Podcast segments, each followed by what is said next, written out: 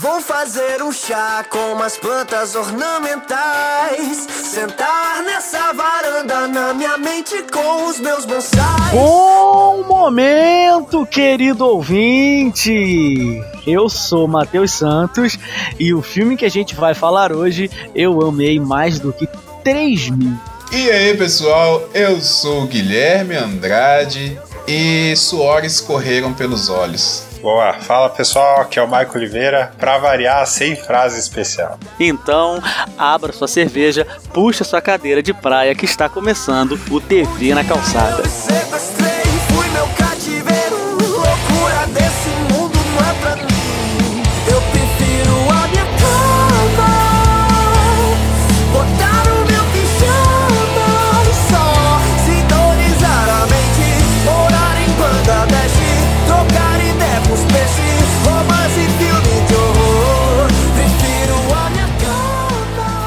É isso aí, galera. Montamos um time, um time especial do Papo de Calçada, que é a nossa vertente do TV na Calçada, para poder falar desse filme. A gente não podia passar sem falar de Vingadores Endgame. Eu li um pedaço em português e o outro em inglês, porque eu sou assim, eu sou, eu sou bilíngue. é isso aí, galera. Esse filme saiu, tá no hype, a gente tem que falar dele. A gente tem que falar das nossas impressões, a gente tem que falar do que a gente achou e do que a gente tá achando de toda essa loucura que é esse universo Marvel aí re- regido aí pelo nosso querido, pelo menos meu querido Kevin Feige. Esse cara tá fazendo loucuras, tá fazendo meu coração palpitar e a gente juntou pra falar um pouco. A gente vai falar de tudo que se tem pra falar desse filme maravilhoso que ainda tá nos cinemas e provavelmente vai ficar nos cinemas por esses meses, por esse mês inteiro e talvez no próximo, porque tá todo mundo vendo, tá todo mundo uma loucura, enquanto isso a DC tá se esgoelando, meu Deus, o que a gente vai fazer? Mas a gente não tá nem aí, a gente quer ver é filme bom. Então, Vingadores, galera, Vingadores Ultimato acabou de sair no cinema. A gente vai falar sobre ele, mas antes, vamos lá pra sinopse. Mas antes da sinopse, fala pra gente também o que que aconteceu para esse filme acontecer, ou seja, fala pra gente o que que aconteceu nos Vingadores Guerras Infinitas. E aí a gente entra palpitando sobre esse filme. Sinopse.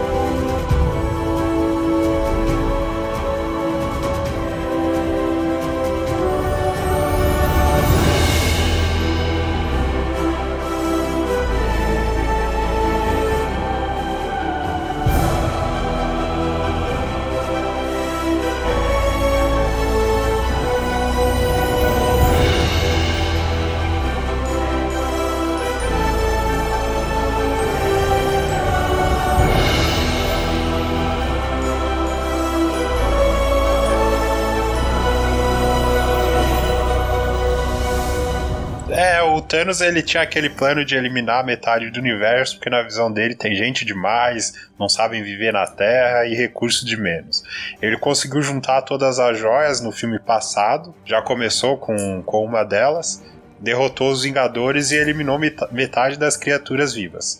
Depois disso, agora nesse filme, os Vingadores têm que lidar com a perda de amigos e entes queridos, com Tony Stark vagando perdido no espaço, sem água e comida, Capitão América e Natasha Romanoff lideram a resistência contra o Titã Louco.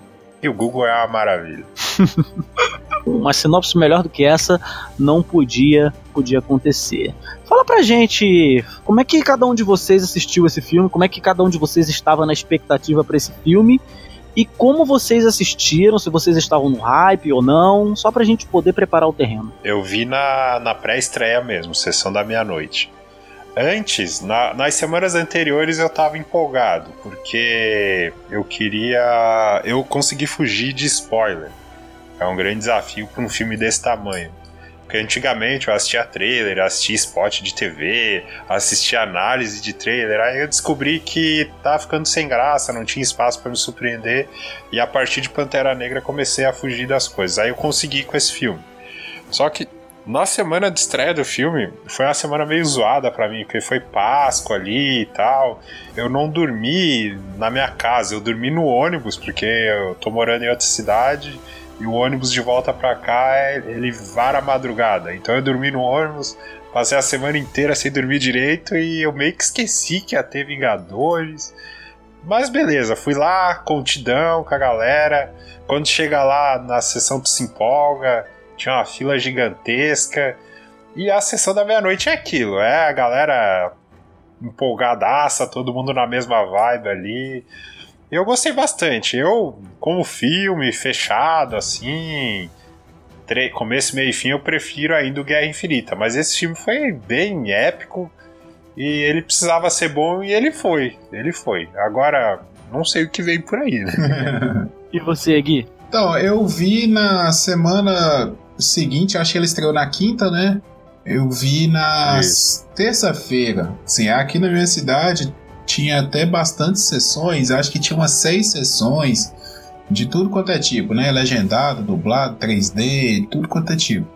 Mas, cara, tava dando fila, assim, para comprar pro outro dia. E curti pra caramba, cara. Assim, eu fiz igual o Michael falou também. É, não assisti nenhum trailer, não assisti nada, nem pôster, nem nada, assim. Eu tava nem querendo ver direito pra não, não ter nenhuma possibilidade de spoiler. E assim, tava no hype, né? Porque é um, não tem como, é o que a gente tá, que eu tava comentando aqui com o Michael é, são 11 anos de construção, cara. Assim, então é aquele filme que todo mundo estava esperando. É o momento, o fechamento do arco. Já estava anunciado, né, que seria o fechamento desse grande arco aí. Que a partir de agora tudo vai mudar, né? Nada será como antes. Nada do que foi será, como dizia Lulu Santos. Pois é. Então, assim, é expectativa no alto. Deu expectativa no alto. É, é verdade. Eu tive que demorar um pouquinho, inclusive o Gui tava louco, porque eu não tinha visto o filme ainda. Vai ver esse filme, rapaz!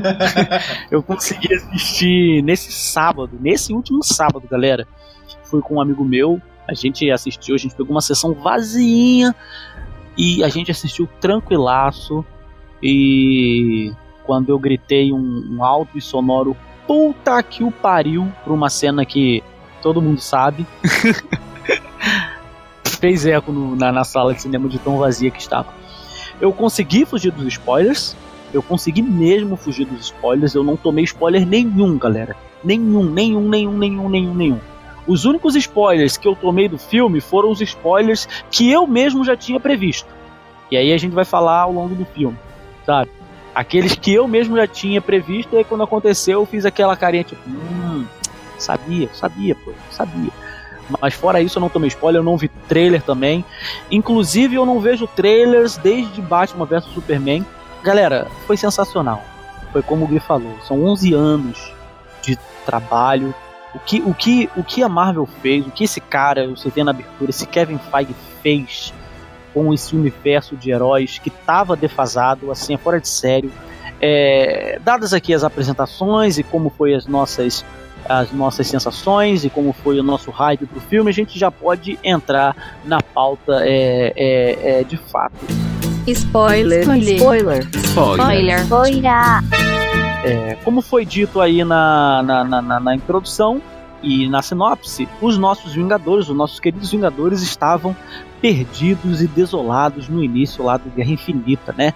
Porque, bom, o Thanos enfim deu o seu maldito estalo e dizimou metade da população.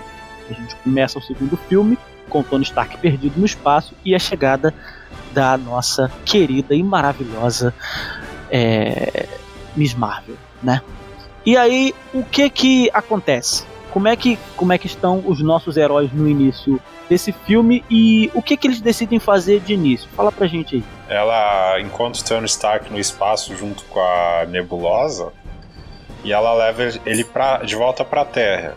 Aí teve gente que ficou em dúvida, porque no, no na cena pós-crédito do filme da Capitã Marvel, ela já tá com os Vingadores. Aí a dúvida era a seguinte: se, se aquilo foi uma cena gratuita ou se ela, quando ela voltou lá com Tony Stark, ela já tinha se encontrado com eles. É, é, esse é o mais provável. Aí O legal do filme é que, pelo menos para mim, a hora que ele chega ali, o Tony Stark, ele ia fazer as pazes com o capitão, porque eles passaram por uma situação muito maior do que foi a briga deles. Mas não, não, eles ele mostra lá que ele ainda tá amargurado por ter perdido o Homem-Aranha, ele acaba descontando toda a raiva dele, porque ele tinha aquele plano de usar robô no mundo inteiro. E não deu certo. O plano dele me lembrou muito o plano daquele presidente lá, acho que eu não vou lembrar o nome dele, aquele presidente dos Estados Unidos que queria criar o projeto Star Wars, projeto Estrela, Estrela da Morte, algo do tipo. Projeto Guerra nas Estrelas? Projeto Guerra nas Estrelas, exatamente. É isso aí, aí o Tony Stark desabafa lá, ele não fala exatamente isso, mas a ideia é a seguinte, aí ó, tá vendo? E agora? E agora? O que você vai fazer? Resolve aí. Aí entrega entrega o reator para ele, cai. E nessa hora o cinema ficou, mano, que porra é essa que tá acontecendo? Aí depois o que acontece? O, o Rocket ele tá procurando o Thanos. Aí eles inventam lá uma beabá científico de que ah, Nada uma... explicado, né? teve uma explosão aqui, teve uma explosão lá, então ele tá lá. Cara, esse filme a gente tava muito no hype, porque ele tem muito furo de roteiro, cara. Não, é, é, isso a gente vai, vai falar ao longo, mas continua aí no parecer, continua aí no, no estabelecimento do plot inicial. É, aí, aí que acontece? Ah, o Thanos tá lá, então vamos pegar ele. Aí foram todo mundo na... O Tony não foi, né? Eu achei que, que ele ia, mas ele não foi. Aí eles vão atrás do Thanos. O, o filme ele esconde um pouco o Thanos na primeira aparição dele, não mostra o rosto dele. Quando mostra, você vê que ele, ele tá ferrado, mas você não sabe se é ferrado do Guerra Infinita. E aí eles, eles chegam no Thanos. Aí o que o filme faz depois, para mim, foi surpreendente. É, aí, aí, já é spoiler, né? Então. Não, mas aí é que tá. A gente. Esse episódio aqui, ele é já spoiler do início ao fim. A gente está tentando manter aqui uma timeline bonitinha, mas a gente não vai se privar de falar dos acontecimentos aí, porque até mesmo porque todos os outros podcasts já falaram desse filme é, e assim galera, pô, Vingadores Ultimato, você não viu ainda porque você não quis.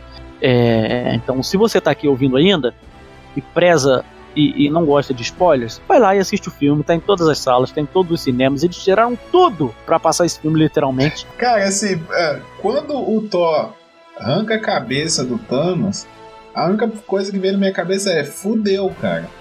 Fudeu. Uhum. Porque assim, eu imaginava que eles iam arrancar alguma coisa ali do Thanos. Meu, primeiro, esse filme, assim, ele tem muito furo de roteiro? Tem. Mas ele utiliza esses furos de roteiro também para te surpreender. Sabe? É, yeah. São furos, assim, que ele vai te surpreender de alguma forma. Primeiro, o Thanos ter, ter conseguido destruir as joias do infinito. Eu não sei se alguém já tinha previsto isso, mas assim, isso acaba com o filme. Porque como vai ter filme a partir daí? Porque a solução era recuperar as joias. Quando eles foram para lá, eu imaginei, pois vão tentar quebrar o Thanos no pau, sei lá, um ataque suicida e conseguir essas joias de volta. Chega lá, o cara destruiu. Aí, porra, o que, que eu imaginei? Ah, eles vão apertar o Thanos até ele soltar alguma coisa sobre as joias. Né? Porque ele é o cara que acredito que mais saiba sobre as joias. O Thor vai lá e arranca a cabeça dele. Vai agora, fodeu, yeah. não tem mais o que fazer. E eu acho que os próprios personagens imagem pensaram isso. É, porra, ô Thor, você cagou no pau, filho. E agora, o que, que nós vamos fazer? Desiste, acabou tudo, vamos embora pra casa, cada um segue sua vida, não tem o que fazer. É que é, o Rhodes, ele fala assim, ah, o Thanos deve estar tá mentindo. E a, nessa hora a Nebulosa fala, ah, o meu pai, ele, ele é muitas coisas, menos mentiroso. Aí, de, aí eles chegam à conclusão, é, não tem muito o que fazer. Aí eu não lembro o que, o, que o Thanos fala, e o Thor vai lá e. Ah, é, ele fala, eu sou inevitável. Isso, é verdade, é verdade. Aí ele vai lá e arranca. Duas coisas aqui. Uma é, a, essa, é esse plano do Thanos, né? Que a gente até então a gente não sabia, desde lá da primeira aparição do Thanos, lá, né, no, no, no Vingadores, né? Que nem, nem se cogitava ainda que seria o ator, o, o Josh Brolin, né? A gente só sabia que teria o Thanos. E Era aí, outra cara. Esse plano do Thanos, para início de conversa, é bom a gente falar, que é aquilo que a gente fala aqui. A gente tem que ter uma certa suspensão de descrença. Primeiro que a gente está falando de um filme que é baseado em histórias em quadrinhos. E para você poder acompanhar histórias em quadrinho, você tem que ter uma suspensão de descrença no, no nível hard. Você tem que aceitar que aquilo ali é um universo onde coisas loucas acontecem. Tipo assim, o cara ficou puto porque o planeta dele foi dizimado pela fome, ou sei lá pela quê. Ele vai lá e, quer, e entra numa pira louca que ele quer dizimar metade da vida. Isso que é louco, né? Não é só humanos, é vida. Qualquer, é toda vida, e qualquer é. vida do universo para que as pessoas não passem mais fome. É eu imagino, eu imagino muito, eu imagino muito o Gui vai me bater, mas eu imagino muito aquele cara lá falando assim: tá ok? o mundo tá, tá muito cheio, tá ok? A gente tem que, que diminuir aqui a população. Essas questões, as pessoas estão comendo muita comida. Não, eu, o pior é que o Thanos ele tem uma mente de gestor. Eu, eu, é, o Thanos é foda, cara. Eu tirei essa conclusão porque eu, eu analiso muitos gestores, muito empresário que deu certo. E eu, eu percebo que eles fazem as perguntas certas pra coisa andar. E no Guerra Infinita eu vi isso, tipo, ah, o que, que é preciso, o que, que tem que fazer. Ele é estratégico, ele é, ele é inteligente. Mas assim, o que aconteceu no planeta do Thanos, que, que houve, houve a dizimação do planeta dele ou algo do tipo, isso deixou ele com essa paranoia, com essa pira de que, tipo assim, é, o universo tá cheio, a gente precisa equilibrar a balança. Isso, e ele cantou a bola, né? Isso que deixou ele mais puto. Ele, ele falou, ó, vai acontecer isso. É, e não deram bola para ele. Falaram que ele era o Madman. Então, quando acontece essa merda no planeta dele, ele entra nessa pira. Eu não posso deixar isso acontecer. Ele entra nessa pira louca. Isso é a tal da suspensão de descrença, porque o estalo dele poderia muito bem ser para aparecer comida pra caceta. Não, é que eu ia falar, ele começou pé no chão, né? Ele ia. Ele conseguiu reunir uma galera tal. E ele ia em planeta em planeta fazer isso fisicamente. Aí depois teve a questão das joias. Ah, se eu reunir as joias, eu consigo fazer isso num estalo, mais rápido. O Thanos é o cara que se importa, cara. E a pessoa que se importa, ele é visto como vilão. Não adianta, sabe? Porque assim, é quando você quer fazer a diferença em algum lugar, você vai correr atrás, você vai ser o cara chato. Sabe? Muita gente que tá ali, ele não tá agarrado. Entendeu? Ah, cara, segue sua vida. Muita gente fala, segue sua vida, cara. Você não vai mudar o mundo, você não vai. Entendeu? O Thanos não, cara. O Thanos é o cara assim, pô, eu tenho a solução, eu tenho a fórmula. Se fizer assim, eu vou conseguir e vai, vai dar tudo certo. Só só que a galera, não, cara, faz isso não, faz isso não, vai, segue sua vida. Muito, ele poderia, ele, quando ele deu o estalo lá, ele foi pro planetinha dele lá viver a vida. Ele poderia ter feito aquilo ali a qualquer hora. Ele não precisava ter matado todo mundo para fazer para viver a vida dele ali. Então, quando ele faz isso, ele se torna um vilão por causa disso. Ou seja, moral da história. Quando você quer fazer alguma coisa para ajudar alguém, essa pessoa sempre vai reclamar e sempre vai falar que você não sabe de nada, vai falar que você não é uma pessoa que não tem nada a ver com aquilo, vai mandar você cuidar da sua vida. Então, ou seja, então deixa as pessoas se fuder pra lá, entendeu? Se você tem oportunidade, vai seguir sua vida. Entendeu? A história do primeiro filme é essa, a moral pra mim é essa. E no, no, no, no segundo filme, assim, já, já passando um pouquinho mais pra frente aí, é, eu gostei, assim, sabe? Como eu disse, o roteiro ele dá umas reviravoltas. Quando o Thor arranca a cabeça dele, não tem o que pensar mais. E quando o, o, a forma que o filme vai se construindo a partir dali, eu achei muito da hora, sabe? Assim, pô, e aí, como que seria, né? Muita gente, é, quando terminou Guerra Infinita, começou a se perguntar, e aí, como seria viver num mundo onde a metade da população morresse?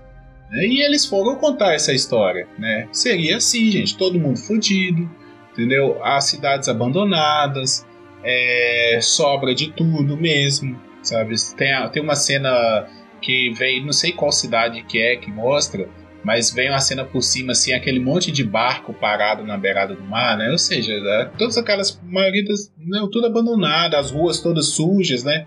Cidade pequena, por exemplo, ia quebrar, não, a galera ia, não ia, a, a, economia ia quebrar, a galera ia se mudar, não ia ter condição de ficar ali, ia ter que ir para uma cidade maior. Mas falando do filme especificamente, para a gente poder entrar de vez de cabeça, eu acho muito interessante falar do começo do filme. Menos antes de, deles irem lá. olha aí, olha a piada aí, olha, olha a praça nossa aí, ó. Aí. Olha aí, ó. Na... Olha a passa nossa surgindo aí. É, antes deles irem lá, antes e depois deles irem lá e cortarem a cabeça do Thanos, é, é, interessante a gente falar de como está, como estão os nossos heróis no início desse filme, depois pós-estalo.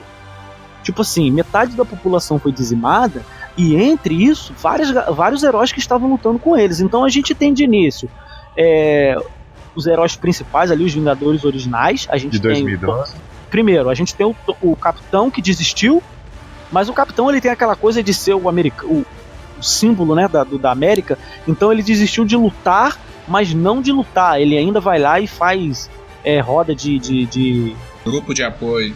Exatamente, tá lá ajudando de alguma maneira, embora ele não esteja mais lutando por aí, tampando aquele escudo nele dele nos outros, ele, ele tem dentro dele essa coisa de ajudar as pessoas, então ele não desiste totalmente. Embora você veja no próprio capitão a, a, a, aquela falta de esperança. O Tony volta do, do, do espaço com a ajuda da, da Capitã Marvel e, e não quer mais saber de heroísmo, ele cagou para heroísmo, entendeu? É, seguiu a vida. Né? A viúva é a que está mais destruída e é, é, é, importante aqui a gente pontuar a atuação da atriz. A Scarlett Johansson, ela tá sensacional nesse filme em termos de atuação. Assim, ela está demonstrando como ela está quebrada, como ela está destruída com o que aconteceu. Eu achei isso, porra, isso muito maneiro. Você. Às vezes a gente em filme de herói não atenta muito pra atuação, né? A gente tá mais querendo ver as, as cenas de luta, a gente tá mais querendo ver o, o Massa Véi, mas, porra, até o Chris Evans, cara, que sempre foi muito criticado em termos de atuação, porra, ele, tá, ele tá sensacional, cara, ele tá muito bem. Eu trago o destaque pra Scarlett Johansson, cara. A atuação que ela entrega pra gente em termos de de, de, de personalidade, do psicológico destruído, porra, velho, é de, que, é de partir do coração, cara. Você já começa quebrado. Sobre a Viúva Negra, é uma coisa assim que fica evidente, até na, na cena lá mais pra frente dela com o Gavião, né? Que eles vão buscar a joia da alma. É porque assim, ela, ela nunca teve família, né, cara? O tipo de, de, construção, de criação dela, ela foi. Né, nunca teve afeto. Isso é até bem, bem mostrado ao longo dos filmes. E assim, ela conversando lá com o Gavião depois, ela dá a entender isso, né? Tipo assim, olha, a única família que eu tive foi essa, sabe? Eu criei uma família com esses caras, eu, e assim, e tudo foi destruído, toda a minha família é, foi destruída com estalar de dedos. Porque os outros personagens, se a gente for olhar, por exemplo, o Homem de Ferro sempre foi um egoísta, ele nunca teve ninguém mesmo, mesmo depois do nos Vingadores, ele sempre viveu sozinho.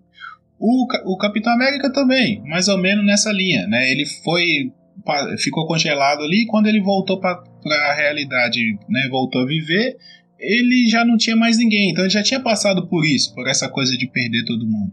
O Hulk a gente nunca sabe, o Hulk tá por aí, né? O, o, o Bruce Banner tá por aí. O Thor, a mesma coisa. O Thor também já tinha perdido a família dele todo, já tinha perdido os, os Asgardianos. É, então, sim, né? E ele, junto com a viúva, foi o que mais sentiu. E a, a, a, viúva, ela tem essa parada, cara.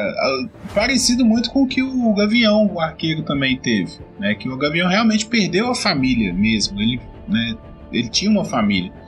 Então, assim, é, eu, gostei muito dessa parte dela, né, e eu acho até por isso que ela fica ali com os Vingadores, por causa disso. É, é, a única coisa que restou para ela, ela não tem mais nada. Até aquela coisa que ela conseguiu criar ali, aquela aquele sentimento de família, ela perdeu, então ela não tem nem para onde ir. É, eu acho legal que nessas cenas dela sai uma das frases que eu mais gostei do filme, que é que foi a seguinte: "Ah, nós nós devemos isso a eles".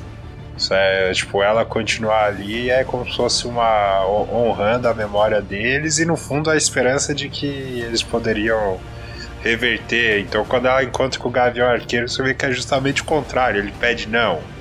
Aí ela não quer, não, não me dê mais esperança de que pode dar certo, que ele já largou tudo. Aí você vê que ela tá ali só no, no naquela coisa do como se fosse no modo automático né? Aquele senso de justiça e de proteger a humanidade, de proteger os, é, os fracos, né? Porque ela está destruída.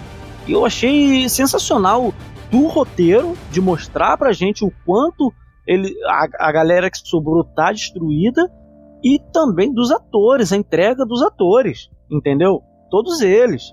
Todos eles, eles estão mostrando um, um, um, estado de espírito que, porra, cara, você já começa o filme querendo chorar, no meu caso. E eu não sou chorão, galera, eu não sou. Aí cada, cada um de um jeito, né? Tipo, a Viúva Negra tá lá toda de meia, toda largada, porque ela tá desistindo, mas ela, de alguma forma, ela tenta manter o pessoal nativa, faz as, as chamadas lá, as conferências pra. que é o que ela aprendeu ali, né? A vida dela sempre foi aquela. Então é uma forma dela se manter viva. E o, o Tony Stark, por exemplo, foi legal a, maquiagem lá, que deu a impressão que ele tá bem, bem acabado mesmo. Exatamente. Esse início do filme, ele é pra. Assim, eu gostei muito dos irmãos russos. Eu gosto desses caras, velho. Eles já tinham trabalhado junto lá no, no Soldado Invernal, né? De início. Eu achei muito Isso. bom o que eles fizeram no Soldado Invernal. Aí eles vêm e voltam pro, pro Guerra, Guerra Civil, Civil, que tem seus furos também, tem seus problemas, mas é um filme muito bom também. Então a gente tem o, o pós-estalo, a gente sentia aquele, impacto, aquele impacto pós-estalo. O que que acontece? Tony Stark volta, eles, eles se juntam ali, quem sobrou, e falam: Vamos achar o Thanos. O Rocket fala: O Thanos tá aqui, ó, na puta que o pariu. Eles vão lá na puta que o pariu, e como vocês já bem falaram, cortam a cabeça do Thanos, galera, sem cerimônia. Entendeu? O Thor vai lá e ele é o que se sente muito culpado, porque no, no Guerra Infinita ele não cortou a cabeça do Thanos quando era para ter cortado. E o próprio Thanos olha nos olhos dele e fala: Você devia ter cortado a cabeça. Isso ferrou com ele, isso ferrou com ele. ele e ficou... depois ele dá o estalo. Exato, e depois ele dá o estalo. Então isso ferrou com o Thor. Isso ferrou com o Thor. Ele, ele simplesmente se, se, se desgraçou. Tanto que na cena inicial, ali, antes deles irem lá cortar a cabeça do Thanos, enquanto eles estão ali todo mundo falando, o Thor tava quieto, cara. Ele não abriu a boca. Ele começou o Guerra Infinita perdendo pro Thanos. Ele passou Exato. o tempo inteiro pra, pra se recuperar e ele Exato. tinha certeza que ele ia ganhar. Ele não abriu a boca, ele não abriu a boca. Tá todo mundo falando lá. Você tem a, a, a, a Capitã Marvel, não, porque eu sou eu sou a fodona, vocês antes não tinham a mim. Ela é bem arrogante, né? É bom deixar isso claro agora vocês têm e tal, que não sei o que. E você tem o, o, o Thor quieto, cara. Ele tá quieto, ele não abriu a boca ainda. Ele só abre a boca quando ele chama o martelo e fala: Gostei dela, né? Olhando diretamente pra, pra Capitã Marvel. Então o que, que eles fazem? Vamos lá. Eles vão lá, pum, decepam a cabeça do Thanos. O Thanos é. fala: Olha só, eu dei a porra do estalo mesmo, eu precisava é. fazer essa porra, e as joias eu destruí. Ou seja, o Thanos ele teve que dar outro estalo para poder destruir as joias. Subentende-se isso. Por isso que ele tá tão ferrado.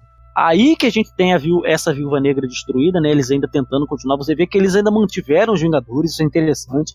Por mais de, de, de merda que esteja o mundo, eles ainda estão pelo mundo fazendo missões. A Capitã Marvel por outros planetas. É interessante a gente deixar claro isso, porque muita gente falou assim: ah, se a Capitã Marvel ela é tão pica, por que, que ela não estava nas outras guerras? Por que, que ela não veio na, na, na, invasão do Loki? Por que, que ela não estava contra o Thanos? E ela deixa isso bem claro nesse filme.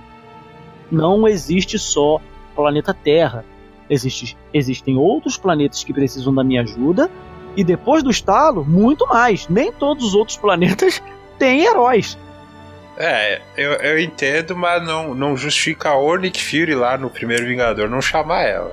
É, eles falando assim que nesse caso da invasão de Nova York, é, era o objetivo do Nick Fury mostrar que a iniciativa Vingadores iria funcionar. Aí, aí sacrifica uma galera. Eu subentendo que se o Nick Fury, depois dos acontecimentos de Capitã Marvel, é óbvio, tivesse chamado ela, ela não viria. Porque ela estaria naquele momento ocupada em outros planetas resolvendo outros petecos. Esse é o único caminho, essa é a única explicação que eu tenho plausível para que ela não pudesse ter participado ali da Guerra Infinita, ali da, da, do ataque do Loki. Tanto que o, o, esse filme ele tratou de fazer algumas correções que, tipo, a, a anciã lá tava participando da guerra. Não, mas é, não é nem correção, né? Que a gente não.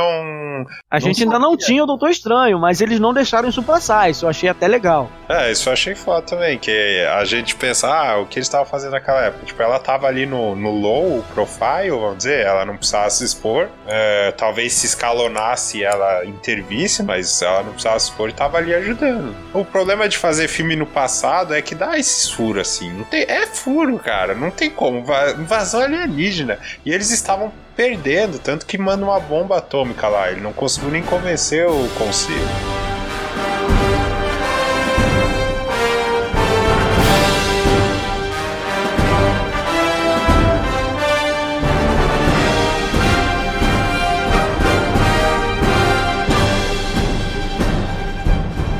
O fato é, ela volta, eles vão lá, ter, acabam com Thanos, finalizam o Thanos, e aí passam-se cinco anos. Estão todos destruídos. O Tony passou-se cinco anos, tem uma filhinha, que é a coisa mais fofa que existe na face da Terra, aquela menininha. Eu não é. sei da onde, mas eu jurava que ia sair um cachorro ali, cara. É, é verdade. Tony tá lá vivendo na fazenda de boa com a sua filhinha aí, com a Pepper, de boa. Não, é a hora que ela aparece, a, o primeiro pensamento é. Xiii! Uhum. é. A viúva. E quem ainda tá nativa, é bom a gente falar.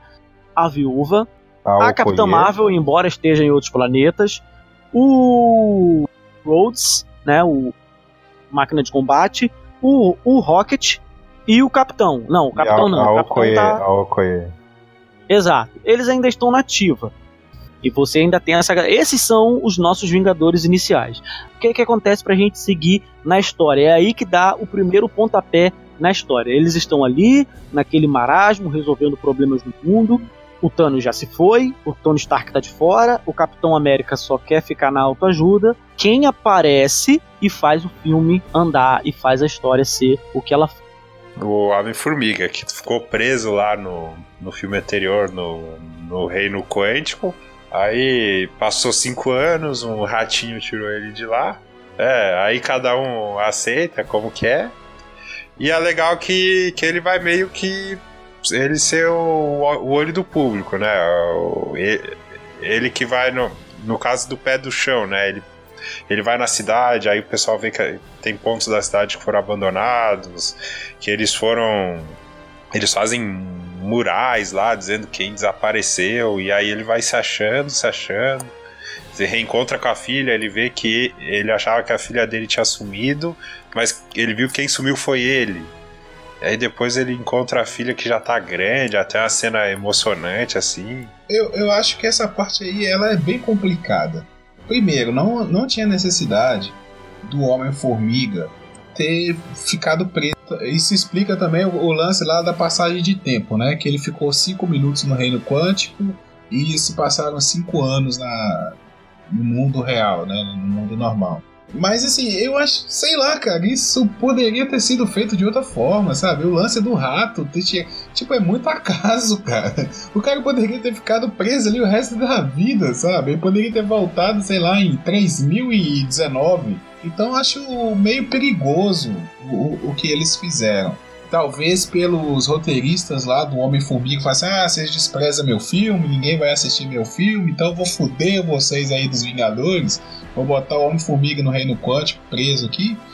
Por, talvez por, por ele conseguir dar esse olhar do telespectador. Mas, por exemplo, isso atrapalha porque eles poderiam ter deixado ele normal. O Tony Stark não ia querer retomar ali, né, fazer alguma coisa, ele poderia dar a solução já, ó, oh, gente, tem, a gente pode tentar viajar no tempo a partir do Reino Quant, não sei o que, não sei o que, o Tony Stark, não, vai se fuder, eu vou seguir minha vida. Aí o Tony Stark ficaria matutando aquilo ali durante cinco anos, que é provavelmente o tempo que se deve levar para conseguir fazer o que, que ele fez, né, porque quem tinha esse, esse estudo aí era o Hank Pym, não era o Tony Stark, o Tony Stark nunca estudou é, física quântica é, nesse nível no, no, mundo, no universo Marvel, nunca, nunca mencionou isso lá, apesar de que ele é um cara muito inteligente. Mas você não descobre uma parada dessa numa semana, né? Não é tão fácil assim. Então eu acho que isso complicou um pouco o filme, mas a gente deixa passar também.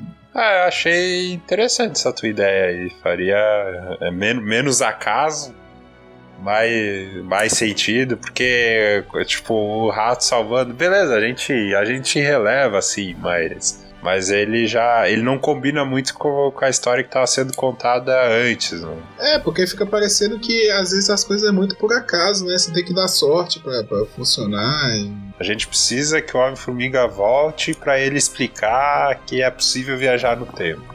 Aí, ah, como a gente vai fazer isso? Ah, não, rato. Aí a gente fala que passa, passa cinco anos, era possível ter acontecido. E até também a, a, uma coisa que eu achei legal do, do Homem de Ferro é que não foge a, a personalidade dele, né? A princípio ele é contra, ele tem ali um. A vida dele deu certo, apesar de tudo, né? Apesar de tudo, a mulher dele continuou viva, ele teve uma filha com ela. Então, então ele tá bem, assim, ele conseguiu, foi o único ali que conseguiu seguir em frente. Tocar à frente, é. Mas ainda fica aquela coisa, né, do, do cara que a, a, formiguinha, né? O grilinho que fica ali. Não, cara, vai lá, tenta, não sei o quê. Que isso faz parte da personalidade dele. Né? De, de desde o começo lá, quando ele era só um cara que, que fazia armas, fazia bombas, alguma coisa na consciência dele alertou: não, cara, isso tá errado, muda isso, não faz isso tal. Então, eu achei bem legal essa parte de mostrar que no fundo, no fundo, ele ainda é um, um super-herói. Né? Isso, é, esse é o ponto interessante. Tem, um, tem uma animação, tem até no Netflix dos Vingadores. Isso me lembra um episódio dessa animação que. Eu não lembro, acho que é o Caveira Vermelha que ele transforma o, os heróis em outras coisas. É, não sei se tem viagem no tempo também, mas ele muda, ele, eles não são mais os heróis.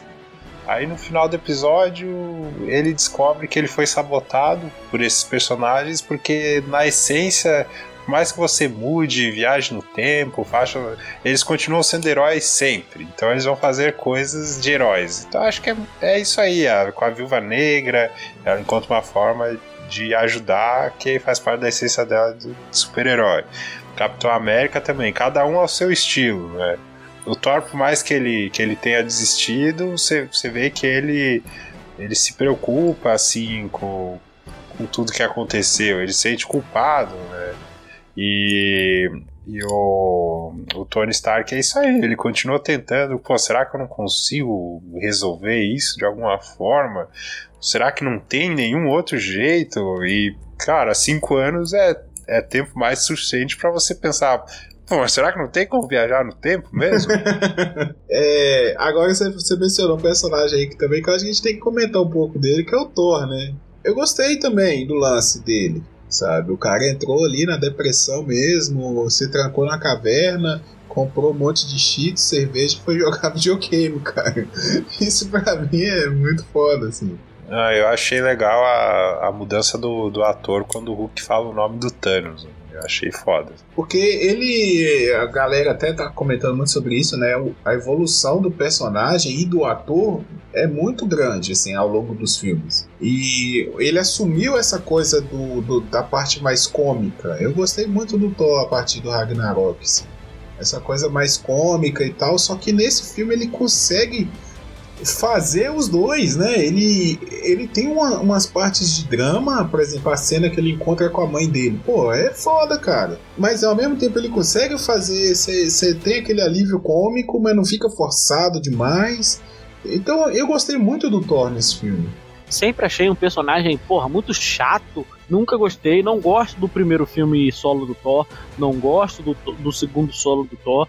O terceiro eu só gostei porque tem o Hulk mas nesse filme é como vocês estão falando, ele, os irmãos Russo e o ator também, eles fizeram, eles, eles fizeram um trabalho sensacional, na minha opinião. Sabe, de você mostrar o drama e de você mostrar o quanto o cara tá destruído, sabe? O quanto ele tá ferrado. O cara fica o dia inteiro, o Gui falou, o cara fica o dia inteiro em casa jogando o que aquela porra, Fortnite?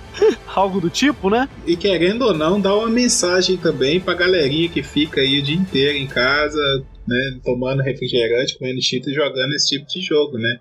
Pô, gente, olha a vida que vocês estão levando, pô. Vamos fazer alguma coisa aí. Não, e outra, né? Você vê que o Thanos é um vilão tão foda que ele foi o protagonista do outro filme, presente, e aqui ele não tá presente, mas ele tá presente. Né, porque isso tudo é reflexo dele. É, ele fala, né? Ele é inevitável. É, realmente, ele é inevitável.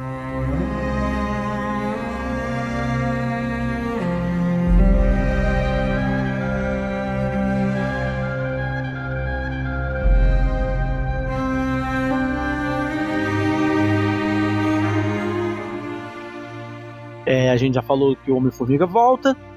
e dá pra gente a ideia da, da viagem no tempo. Como é que se desenrola esse plot de viagem no tempo? Quando ele apareceu, eu, eu, eu entendi, assim, o fato do, do Capitão América e do da Viúva Negra abraçarem a ideia.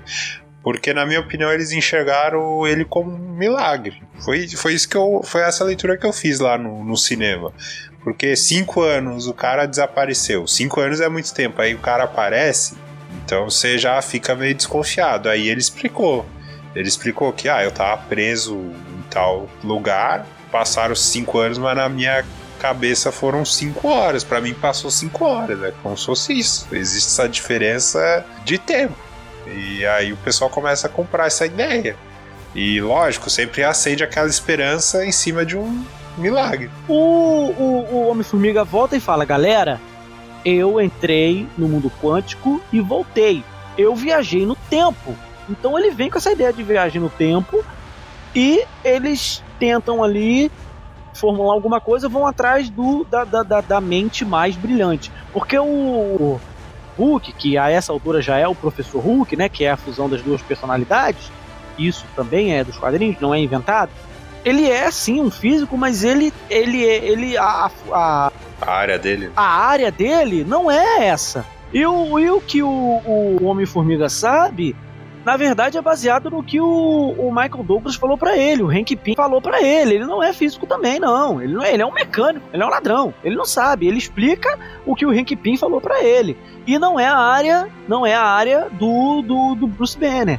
Então, quem é que pode, já que a gente ainda não tem o Reed Richards, né, o Homem Elástico nesse universo ainda, que o Reed Richards é a mente mais brilhante pelo universo Marvel, né? É, a gente ainda não tem, mas provavelmente teremos futuramente. Quem é a mente mais brilhante? Tony. Eu não quero mais saber dessa porra. Eu quero. Eu, já deu.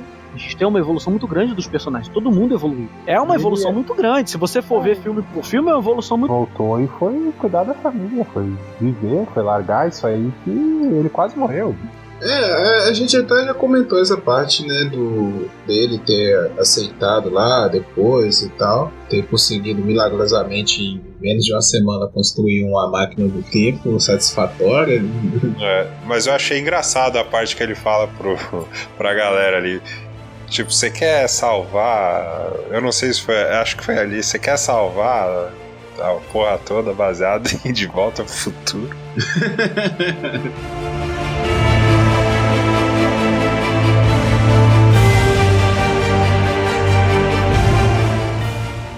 Explica pra gente e pros ouvintes como é tratada a viagem no tempo nesse nesse filme, nesse filme. Consegue, Guilherme? Vamos lá, pela Então, o negócio é o seguinte, o o como é que chama o Homem-Formiga? O Scott Lang.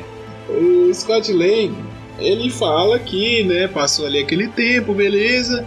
E ele diz que ouviu falar que se você entrar pelo lugar certo e sair pelo lugar certo, você consegue viajar no tempo. É uma loucura muito louca. Eles até quando eles vão viajar no tempo lá no filme, eles fazem uma ilustração da forma como se fosse um túnel mesmo, né? Eles estão ali tipo voando num túnel. Não é bem aquilo, mas é, é o que é o que dá para fazer. É o que dá para fazer. Então eles entram de um ponto como se criasse um buraco de minhoca. Então você entra num ponto e sai em outro.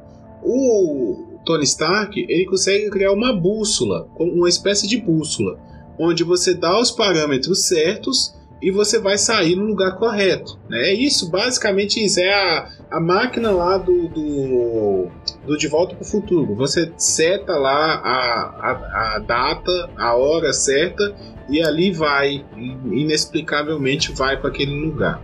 É, para isso eles precisam das é, partículas pi, né, isso. que chama, que, que vai fazer eles diminuírem, né, no, no ao estado quântico. E é, é, isso, cara. Assim, a viagem é essa. Eles diminuem o, o ponto do reino quântico, o tamanho quântico, e, e sai por outro lugar e, e, aumenta de novo. Essa parte em si, é uma maneira certa de viajar. Porque ele vira e fala assim: você chegou aqui, foi uma chance uma em mil, foi uma sorte que você conseguiu chegar aqui. Dá pra gente é, voltar no tempo para alterar a linha do tempo deles. O que aconteceu já aconteceu. É, é, mas aí é o seguinte, cara. E isso aí é o que tá dando a confusão da galera. A teoria da, de multiversos né, fala o seguinte: que a cada escolha que uma pessoa faz, ela cria um novo, uma nova realidade.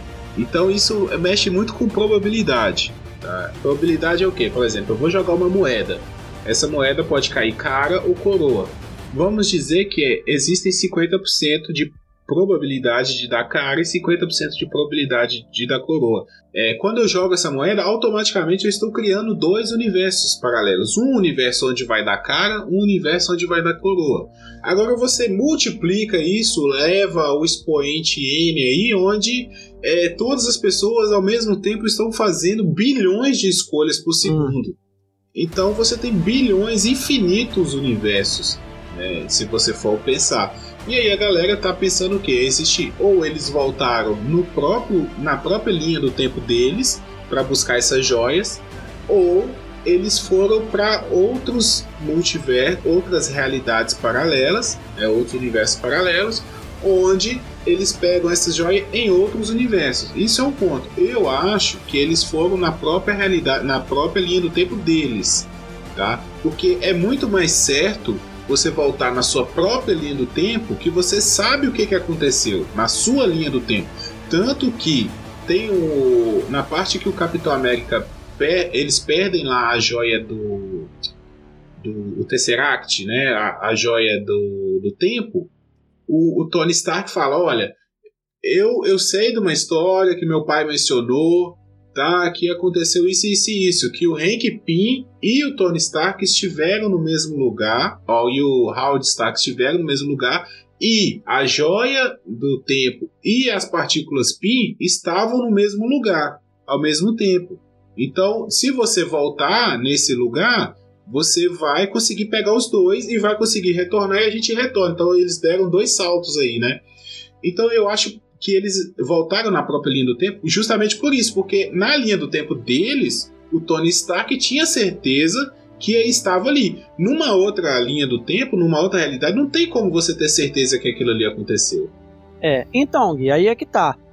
É, enquanto eles não alteraram nada, enquanto eles não tinham viajado no tempo ainda, subentende-se que, aí é, pode jogar aqui pra bancada, só existia aquela linha do tempo eles não, não, não tinha havido. Embora a, a, o Kevin Feige e tal já tenha admitido que existem sim universos paralelos, tá? Isso aí é outra história. Isso aí é outra história. A gente tá falando de linhas do tempo. Quando eles voltam e alteram, é aquele papo que o Bruce Banner tem lá com a anciã, né? Ele fala: não, porque se a gente levar a joia e trazer de volta, a gente faz essa linha do tempo voltar a ser o que antes deles mexerem, ainda, eles ainda não tinham criado vertentes. Essas vertentes foram criadas depois. Eu, eu, a questão é essa mesmo. Eles, eles voltam na linha do tempo deles. Só que a partir do momento que eles estão lá e com os acontecimentos que su se sucedem, eles criam outras linhas do tempo. É isso que acontece. Até eu acho uma, uma boa solução né, pro, pro universo o, o Thanos ter vindo e aí é, acabou mesmo aquele Thanos ali. É, daí o Thanos indo pro futuro e não tendo o Thanos lá da forma que foi, a Gamora saindo e o Peter Quill levando uma porrada, naquela linha do tempo não existiu o Guardiões da Galáxia. Mas assim, mesmo, mesmo que tenha alterado as outras realidades, vamos supor, gente, que alterou lá, os caras alteraram o Doutor Estranho, ele olhou não sei quantas zilhões de realidade, ele fala não é de bilhões de realidade, apesar de serem infinitas, ele olhou bilhões de realidades onde todas o Thanos ganha. Então, cara, tanto faz, entendeu? Tanto faz. Os, os Vingadores salvaram uma realidade. É uma realidade que conseguiu ser salva. Tá? As outras, não importa, vai dar errado.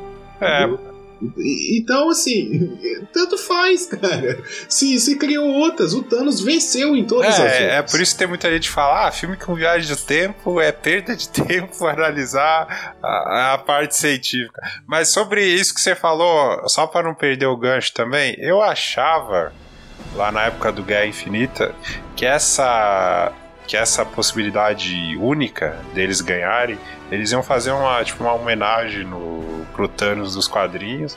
O Thanos dos quadrinhos ele, ele não se acha merecedor daquela grandeza e ele acaba se sabotando, ele sempre se sabota. E eu achava, não, a chance deles ganhar é o Thanos de alguma forma querer perder. Aí, sei lá, vão fazer alguma coisa com a Gamora, mas no fim não, não fizeram nada disso, mas cada, cada, cada mídia, cada filme, cada série que quer tratar de viagem no tempo trata de um jeito diferente. Trata do jeito que quiser, já que é uma teoria científica, cada um trata de um jeito, do jeito que quiser. Mas você tem que ter coerência de acordo com aquele universo que você está querendo contar. Né? Você tem que. A gente, você usa a suspensão de descrença, né? mas o universo, mas as regras que você impõe para aquele seu universo, elas têm que valer. É, exato, esse é o ponto. E esse, e esse filme ele quebrou, né? Com o Capitão América. Porque ele criou uma parada assim, ah, o que aconteceu, o que eles falaram, deixaram estabelecidos foi, o que aconteceu não muda, ou seja, não tem como desfazer o estalo. Então eles criam a parada, não, ou seja, não é de volta para o futuro. E eles batem nessa tecla, né? Não é de volta ao futuro, não tem como você voltar e alterar. O que aconteceu já aconteceu. Quando eles alteram, criam-se novas vertentes. OK, de boa, mas lá para frente no final acontecem coisas que vão de encontro ao que eles falaram. É rapidinho, é porque o, o, a fala do Tony Stark nesse ponto ela ajuda a explicar, né? Como ele criou a bússola, igual o Guilherme falou, aí é o seguinte, tipo, o passado já aconteceu. Mesmo que tu volte pro passado, aquele lá vai ser o teu presente. Então o estalo ele é inevitável, já foi, já era. Aí a ideia deles é voltar na linha do tempo pegar as joias e com a bússola voltar na realidade onde teve o estalo, porque o Tony Stark não queria perder a família. É, é, isso é mais complicado ainda, né, cara? Isso é o roteiro se complicando. Não, mas né? a, o artifício do roteiro é a bússola, entendeu? Você tem que passar pelo túnel quântico, mesmo se tu entra em 300 realidades paralelas, tu tem uma espécie de GPS que vai te levar para a realidade do estalo.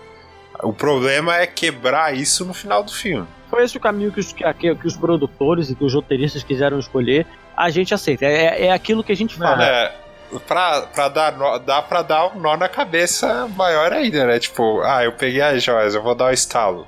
Mas, por exemplo, tem a galera que morreu no processo, né? Eles voltam.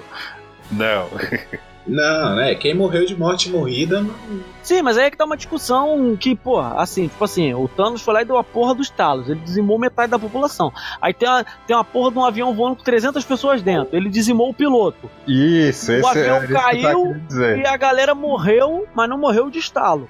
Esses mas, não voltam. Esses não voltam. E ainda por cima o avião caiu em cima de um, de um hospital. E a outra discussão era a galera ia voltar em que estágio? Não, eu digo o piloto do avião, ele ia voltar onde? Só volta. Só volta, só volta. Isso aí é, é o menor dos problemas. Cara, aí Isso é o menor dos problemas. Só volta. Porque...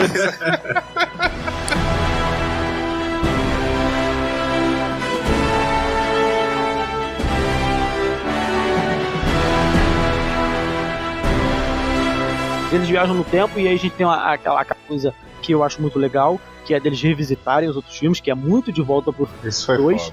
Quem assistiu De Volta pro Futuro 2 sabe. É, é verdade. Que é quando ele volta no primeiro filme ele revisita os acontecimentos. Então a gente tem a Batalha de Nova York, porra, isso é do caramba. A gente tem os Guardiões, a gente tem lá o. Porra, daquele filme do Thor que só vale pela Natalie Portman, pra mim, pelo menos, né? Sim, sim. É, eu achei foda isso aí, cara. Mas assim, já era. Já era. Como é, já era especulado isso. Que a, a volta no tempo passearia pelo universo Marvel. Mas mesmo assim eu achei foda. No, no cinema, assim, a galera gritou.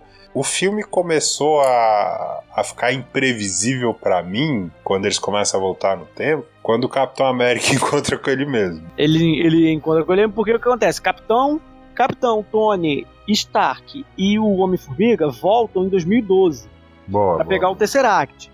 É que eles se dividem em equipes, né? Eles, eles. Ah, qual é a maneira mais eficiente de a gente conseguir todas as joias? Eles fazem um estudo e eles veem que se eles voltarem naquela época, eles conseguem três joias, né? O Tesseract, o. A manopla, ah, não, não é a manopla o nome, é o. É a vara lá que o Loki tem, o, o cedro do Loki. E, o, e a joia do tempo. É, é. e a joia do tempo. Então eles vão os três para Nova York. O, o Rhodes e a Nebulosa, eles vão pro Guardiões da Galáxia em 2014 para pegar o o Orb, que tem a joia lá dentro. E o, o Thor, o Rocket, eles vão para pegar o Éter em Asgard em 2013. E o Gavião e a Viúva Negra, por coincidência aí do roteiro, mas é orgânico, Nossa, mas que coincidência, hein, cara? Mas que coincidência. eles vão pra Vormir pra pegar a joia da alma. Nesse peteco todo, eles estão lá tentando pegar as joias e aí a gente. Todo esse momento é, é, de volta pro futuro, né? Deles visitarem, porra, isso é muito legal, cara. É muito legal, pelo menos pra mim. Você tem o Hulk vendo que quando ainda era. Porra louca. Smash. Você tem o. Isso que vocês já falaram do Thor. é, é, vendo a mãe que, porra, morreu sem ele poder se despedir. E você tem um momento emocionante, né? Você tem o, o Tony, porra, encontra o pai, cara, quando eles têm que voltar mais ainda no tempo. E o Tony vê o pai, o Capitão América vê a, a, a Peggy Carter. Você, porra, cara, o que eles fizeram ali foi, foi, muito, foi muito legal. De, de importante pra falar nessa, nessa viagem no tempo, tirando aí a parte científica, senão a gente vai ficar aqui durante três horas, é que o Thanos pega a nebulosa do presente e descobre, porque a- como ela tá naquele tempo, ela meio que cria uma conexão com a nebulosa atual. É isso que acontece. Então, uma vê o que a outra viu. O Thanos descobre que ele já deu o estalo. É isso que acontece. Isso foi foda. E foi surpreendente. Pela visão da outra nebulosa, ele descobre que ele já. que Por isso que ele fica essa porra. Eu sou inevitável. Thanos também é escroto pra porra, né? Eu sou inevitável, né? Que ele fica assim, né? E ele descobre que ele já deu o estalo. Né? Aí a nebulosa pega e fala assim: Eu vou lá e vou levar você para aquele tempo onde eles estão para aquela realidade onde estão tentando te impedir. E aí eles não vão te impedir de porra nenhuma. Só que aí, nisso, lá no, enquanto o Homem de Ferro e o, e o Capitão América e o, e o Homem-Formiga. e o Homem-Formiga estão tentando pegar o Tesseract, dá uma merda. É isso que você falou. O Capitão América encontra o Capitão América daquela época, eles lutam, caem na porrada, dá um petecular e eles perdem o Tesseract. Nisso, o Loki pega o Tesseract ó, 10 na pata do viado, amigo, some. Provavelmente ele só vai aparecer de novo nessa série dele aí que eles estão programando aí, que vai ter uma série do Loki. É, que é um retcon, né? Ma- Mas deixa, deixa. Aí o Tony pega e fala assim: ó, deu merda, a gente precisa de partícula PIN pra viajar no tempo e precisa da joia. Como é que a gente faz? Vamos pros anos 70. Aí a gente tem a nossa, eu não me engano, última aparição de Stan Lee, né? Passando ali no carro, ali, bem anos 70 mesmo, bigodão, cabelão, faça, faça amor, não faça guerra, né? Ele fala uma parada assim. De, de, de drama mesmo acontece isso com a nebulosa e também o que que acontece lá com o, o arqueiro e, e a viúva, que aí é que tá o grande drama dessa viagem no tempo. Pois é, eh, eles vão pra Vormir, aí eu tava. Eu não. Era meio previsível, mas eu tava deixando acontecer porque o filme já tava surpreendendo. Aí eles encontram lá o Caveira, basicamente ele diz a mesma, mesma coisa, né? Em relação à, joia da alma, que é uma alma pela outra. Ela exige um sacrifício, é um preço alto. O legal disso é o seguinte: a diferença dos heróis pro vilão. Quando o Caveira fala isso pro Thanos, e a Gamora tá ali, ele fala, ele pega e joga. Ah, é isso que tem que fazer? Ah, beleza. Claro, ele chorou, tá. É, mas ele faz, tipo, é na hora ali. E os heróis, eles é, têm um time jump ali, a gente não sabe quanto tempo eles ficaram discutindo. Pode ter sido uma hora ali vendo, porque tem um pulo de tempo. E isso é legal, porque eles. É uma reação normal, tipo, ah, esse cara tá, tá nos enganando. Aí eles ficam discutindo. E ele chega à conclusão de que realmente faz sentido, porque o Thanos foi lá com a, com a filha, aí eles sabem essa informação pela nebulosa e voltou sozinho. E aí é legal que eles começam a, a discutir quem, quem deve morrer. Porque por coincidência ali. É, porque por coincidência eles têm um amor pelo outro. E eu achei legal que o Gavião ele entendeu que, tipo, cara, olha, olha o que, que eu fiz, eu virei um assassino, eu mereço morrer. E a viúva, não, mas olha, você tem família e ela não tem muito a perder, vamos dizer assim, a gente tem que fazer esse sacrifício por eles. Aí tem gente que não gostou daquele vai, não vai, e briga aqui, e, e joga. É. Sim, a hora que o Gavião sai correndo, que faz uma câmera lenta, eu tinha certeza que ele ia. Mas daí depois faz sentido ele não ir, porque senão ele ia voltar só por causa disso. O que eu achei foda dessa cena foi um, um aspecto ali que mostra que o filme anterior ele já é, pelo menos de super-herói, assim, um clássico, que eles usam a mesma trilha sonora do Thanos jogando a Gamora, que é uma música chamada Even For You, que, que o Thanos eles falam essa ele, ele fala essa frase pra ela: Ah, eu já ignorei o meu destino uma vez, não vou ignorar de novo. Even for you, mesmo por você. E toca até a trilha sonora e você sabe que vai dar merda. E aí vai a viúva, daí você, puta, cara. E funciona igual com a trilha sonora, funciona igual, a emoção é a mesma. O, o que acontece e que eu falo que subverte é porque, tipo assim, não é aquela coisa clichê de ah, eu vou me sacrificar por você, Aí a outra pessoa vai lá e chora. Aí não, tá, aí vai lá, não, cara, um fica tentando impedir o outro de todas as maneiras de se jogar. Cara, isso é muito, isso é muito legal, sabe? Tipo, o, a, a, a viúva vai lá, dá um choque no, no, no arqueiro, ele cai, ela vai se jogar, ele levanta, taca ali uma flechada, joga ela longe, e aí ele olha para ela, essa câmera lenta, e você achou que ele ia pular eu também, e aí quando ele pula, ela joga uma parada e segura ele e, se joga, cara. Porra, eu achei isso do caramba, velho. Eu não sabia quem ia se matar. Eu sabia que alguém ali dos originais iria morrer. Mas eu não sabia quem exatamente, até mesmo porque eu não gosto. Eu já falei isso aqui, eu não gosto de especular. Eu gosto de deixar o, o, o filme me contar o que ele quer contar, entendeu? Não vai ficar especulando, ah, vai ser isso, vai ser aquilo. Não gosto, porra. Então eu não vou ver o filme. Eu gosto de deixar o filme contar. Ele não, não criou uma história? É, porra, ele não criou uma história? Então me conta a história que você quer contar. Entendeu? Tanto que nem trailer eu assisto. Nem trailer eu assisto. Senão eu não vou ver o filme, porra. Eu acho assim que ali pro filme, tudo dava a entender, tudo levava a crer que o Gavião que ia morrer. Pelo menos para mim. Por quê? Ele voltou uhum. para esse filme. Né? É, lembrando que ele, ele não teve aquela passagem ali é, ele teve aquela passagem ali super maníaca, onde ele sai matando todo mundo. E a Viúva Negra tem um filme confirmado. Já tinha, já, já havia especulação que haveria um filme da Viúva Sim. Negra. Então tudo levava a crer o quê? A viúva continua, o Gavião vai, né? Se redime ali e segue a vida. Eu, eu, eu ouvi falar de uma galera aí que era para ter morrido o Gavião Arqueiro, porque ele é um personagem inútil. E assim, eu discordo 100%. Ele não é um personagem inútil. Porra, o cara é um humano comum que sabe atirar flechas lutando no meio de super-heróis. Ele tá lutando no meio de um, de um, de um, de um ser super poderoso que é o Hulk, de um cara que tem uma armadura que solta foguete pelo cu, de um, de um, de um cara que tem um soro super soldado que é, é mais, mais resistente, mais forte que qualquer ser humano, e de um semideus.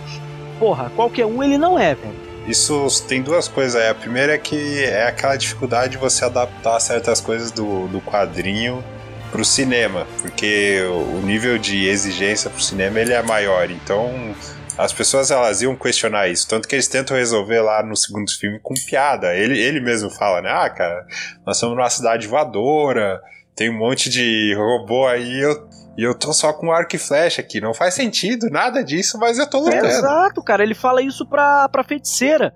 É. Que ela tá cheia de medo, e ele pega e fala assim: Porra, você solta magia pelos dedos, eu sou só um cara com arco e flecha. Entendeu? Mas eu acho que o que pegou aí é a questão do carisma, né? Se ele tivesse o carisma do Paul Rudd, do Homem-Formiga ali, talvez a galera comprasse mais. Tá, mas ele é um personagem diferente. Ele não é pra ser o piadista. Ele é um bom ator. Pra início de conversa, eu gosto do ator, tá? Ele é muito bom. E, tipo assim, você não gostar do, do, do, do personagem, tudo bem, mas agora você vai falar que o cara é inútil? Ele não é inútil, cara. Ele não é inútil pra trama. É, ele, ele tem um, um mesmo nível, assim, pra mim, na trama, que, por exemplo, o, o Máquina de Combate, Uhum. o War Machine. Sabe? É um cara que tá ali, você sabe que ele é necessário. Esse aí passa. Esse aí eu não sei porque que ele, ele passa ileso das críticas. É, ué, entendeu? O Gavião é até mais importante do que ele, a galera pede pau.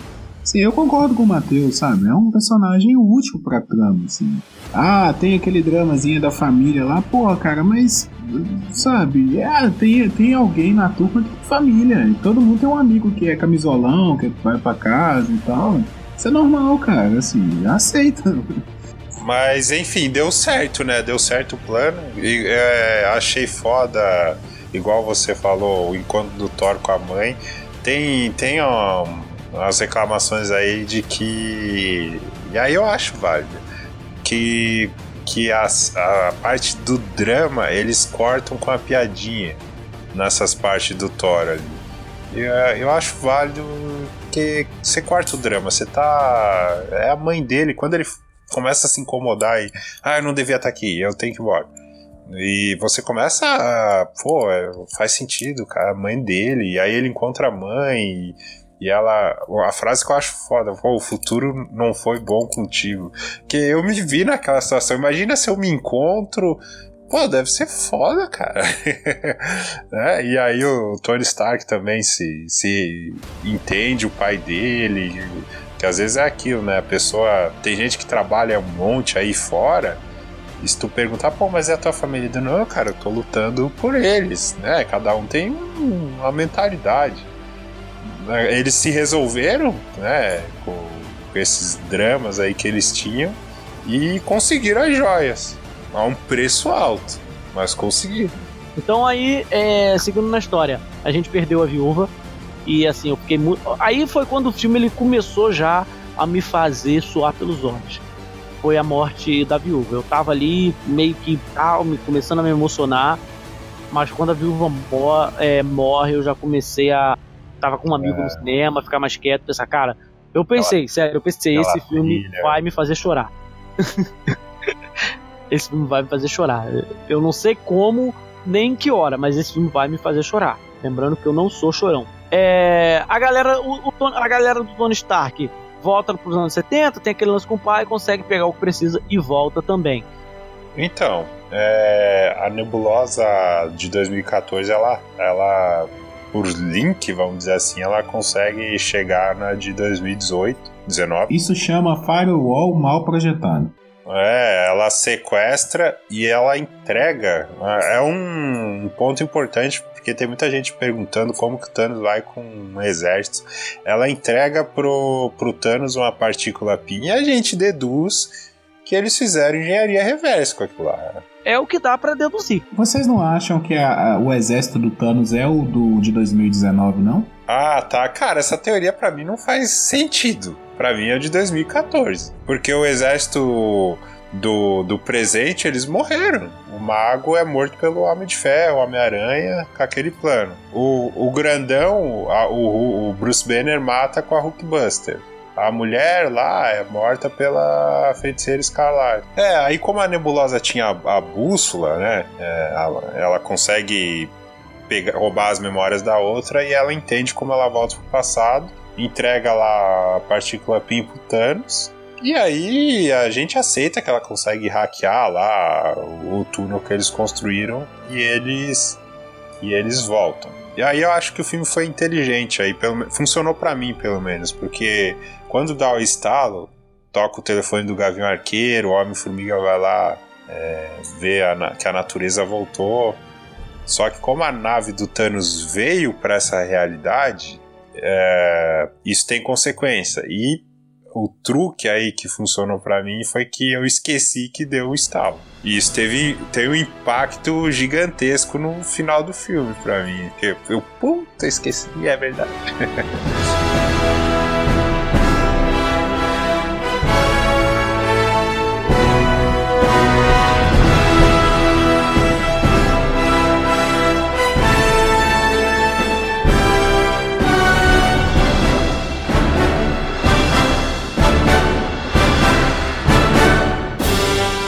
Depois que o Thanos chegou no presente, ele ataca a base dos Vingadores. E a, a luta ali é, é épica, tem a cena foda atrás de cena foda. E como eu tava muito focado nisso, eu esqueci que deu estalo. E aí, na cena mais foda do filme, eu fui surpreendido. Ah, sim, entendi. Porque no exato momento do estalo do Hulk, a nave chega e a gente vai partir pro terceiro ato ali de vez para as conclusões. Então, a gente, É isso aí. no momento, esquece do estalo. Exatamente, eu concordo com o Michael. Igual a gente esquece também, pelo menos eu, da, da Brie Larson, da Capitã Marvel. É, é. Assim, ó, eu vou repetir aqui o que o amigo meu disse no cinema. Ele tava putaço. A gente sabe, assim, é. É igual o Matheus falou, o roteiro explica, ela tem que salvar outros lugares, beleza. Mas ele, ele tá revoltado pelo seguinte: na visão dele, a função da Capitã Marvel nesse filme foi levar o Tony Stark de volta. Aí ele fala: Ah, mas e a nave? Ah, tinha a feiticeira, tinha o Thor. Ele tá revoltadaço, mano. É, não, não. Assim, é, realmente, cara, eu, eu tinha comentado isso já. Eu não vi ainda o filme da Capitã Marvel. E pra mim não fez diferença nenhuma. Ainda bem que eu não vi o filme. Aham. Entendeu? Porque, sim, eu poderia ter visto Piratão com imagem ruim e tal. E. Mas não fez diferença. Eu já imaginava mais ou menos o poder dela, pela especulação, todo mundo falava, ah, ela é, ela é muito forte, né? Ela é mais forte que o Thor, não sei o que e tal. Então eu já imaginava, não, ela vai vir pra bater no Thanos, ela vem do espaço, então ela. né, assim, tudo pra mim já tava coerente com o que ela fez no, no Aham. filme. Não, não precisou de, de eu ver o filme dela. Tipo o Doutor Estranho no, no Guerra Infinita, né? Você lembra, Michael, quando você. Quando a gente Ah, gravou sim, lá, você sim, até sim, perguntou, ah, eu não vi Verdade. o filme do Doutor Estranho. Eu falei com você, falei, ó, eu acho que o Doutor Estranho vai ter muito vai ter um papel muito importante por causa da joia do tempo. E realmente teve. O Doutor Estranho é fundamental no, primeiro, no, no Guerra Infinita. Sem ele, praticamente o filme, sabe, não tem nem um gancho pro segundo. Então, a, a Capitã Marvel não. Ela é irrelevante pra esse filme. Ela chegou, deu um pau no Thanos, mas, tipo, e daí? O Thor poderia ter brigado com o Thanos daquele jeito ali. É. O artifício. é, se funcionou com uma, duas, três, dez pessoas, ah, eles acertaram. Foi, foi inteligente essa estratégia. É, eu acho que poderia ter sido melhor aproveitado. Não, não acho assim que ah, não precisava dessa personagem. Eu acho que o erro foi não saber aproveitar. Isso, isso. Você tem, sabe, falta criatividade. Ah, é igual que a gente, eu tava comentando um negócio lá do Tony Stark no começo lá de desenvolver a viagem no tempo. Pô, isso poderia ter sido feito de uma forma mais inteligente. entendeu? Eu não sei, cara. Às vezes, sei lá, faltou tempo. Os caras já sabia também que a gente ia aceitar, entendeu? a galera ia relevar, mas, né, concordo muito com o Michael falou. O Guerra Infinita é um filme que vai ficar, assim, sabe, marcado pra sempre. Assim, não tem como você falar de filme de cinema sem falar de Guerra Infinita. Mas esse filme, Ultimato, eu acho que ele vai entrar muito mais pelos números dele. entendeu? Pelo fenômeno que ele foi na- de bilheteria e por aí vai.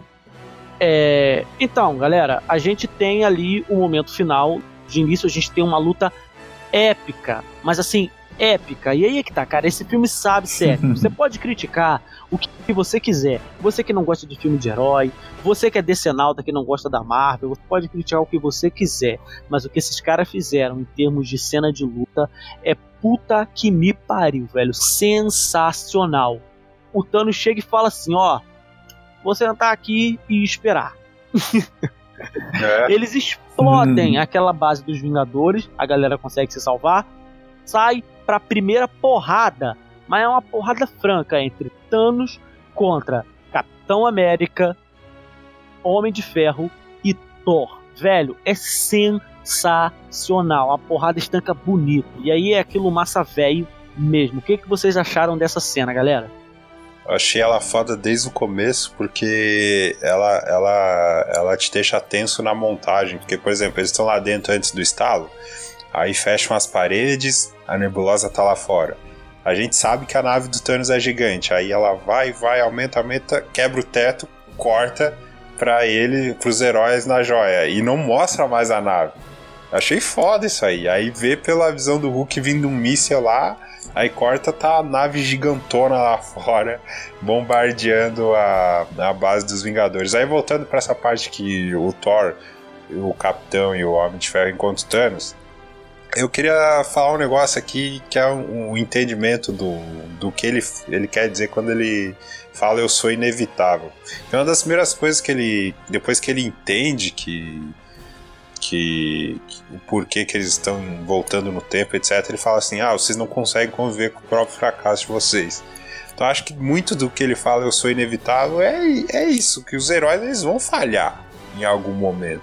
E a mãe do Thor fala isso para ele também. Acho que esse tema ele, ele permeia o filme, né? Assim como a questão de ser um super-herói também permeia o filme e faz com que eles, eles vão atrás e tentem se reverter.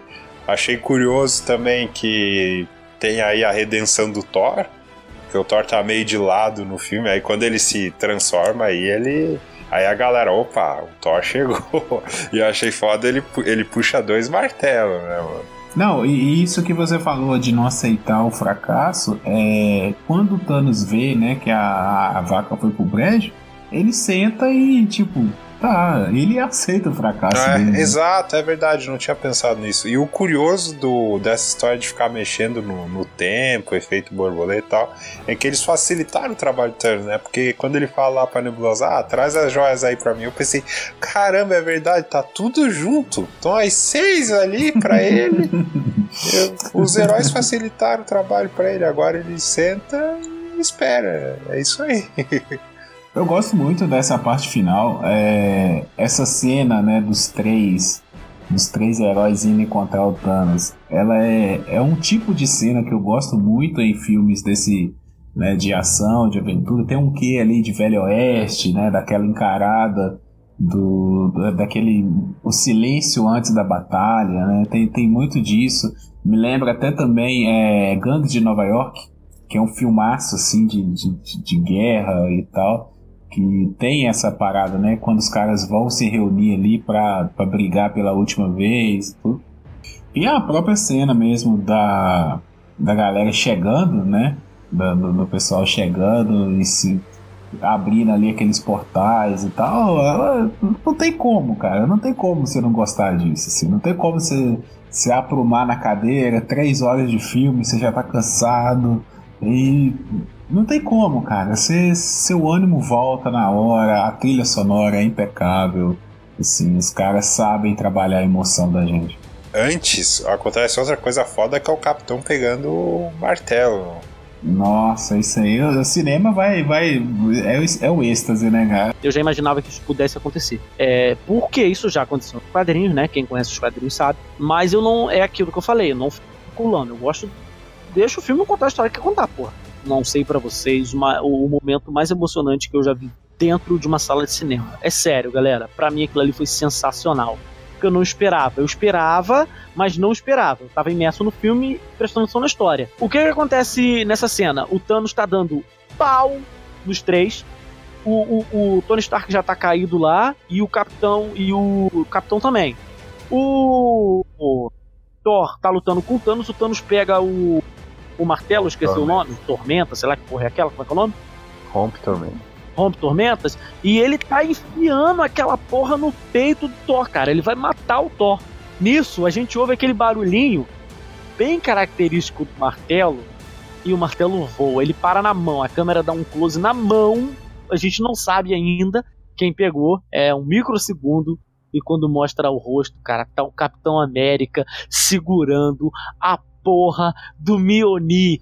Velho, o, o, o Thor olha e fala: Eu sabia que você era digno. E aí ele enche o Thanos de porrada com aquele martelo.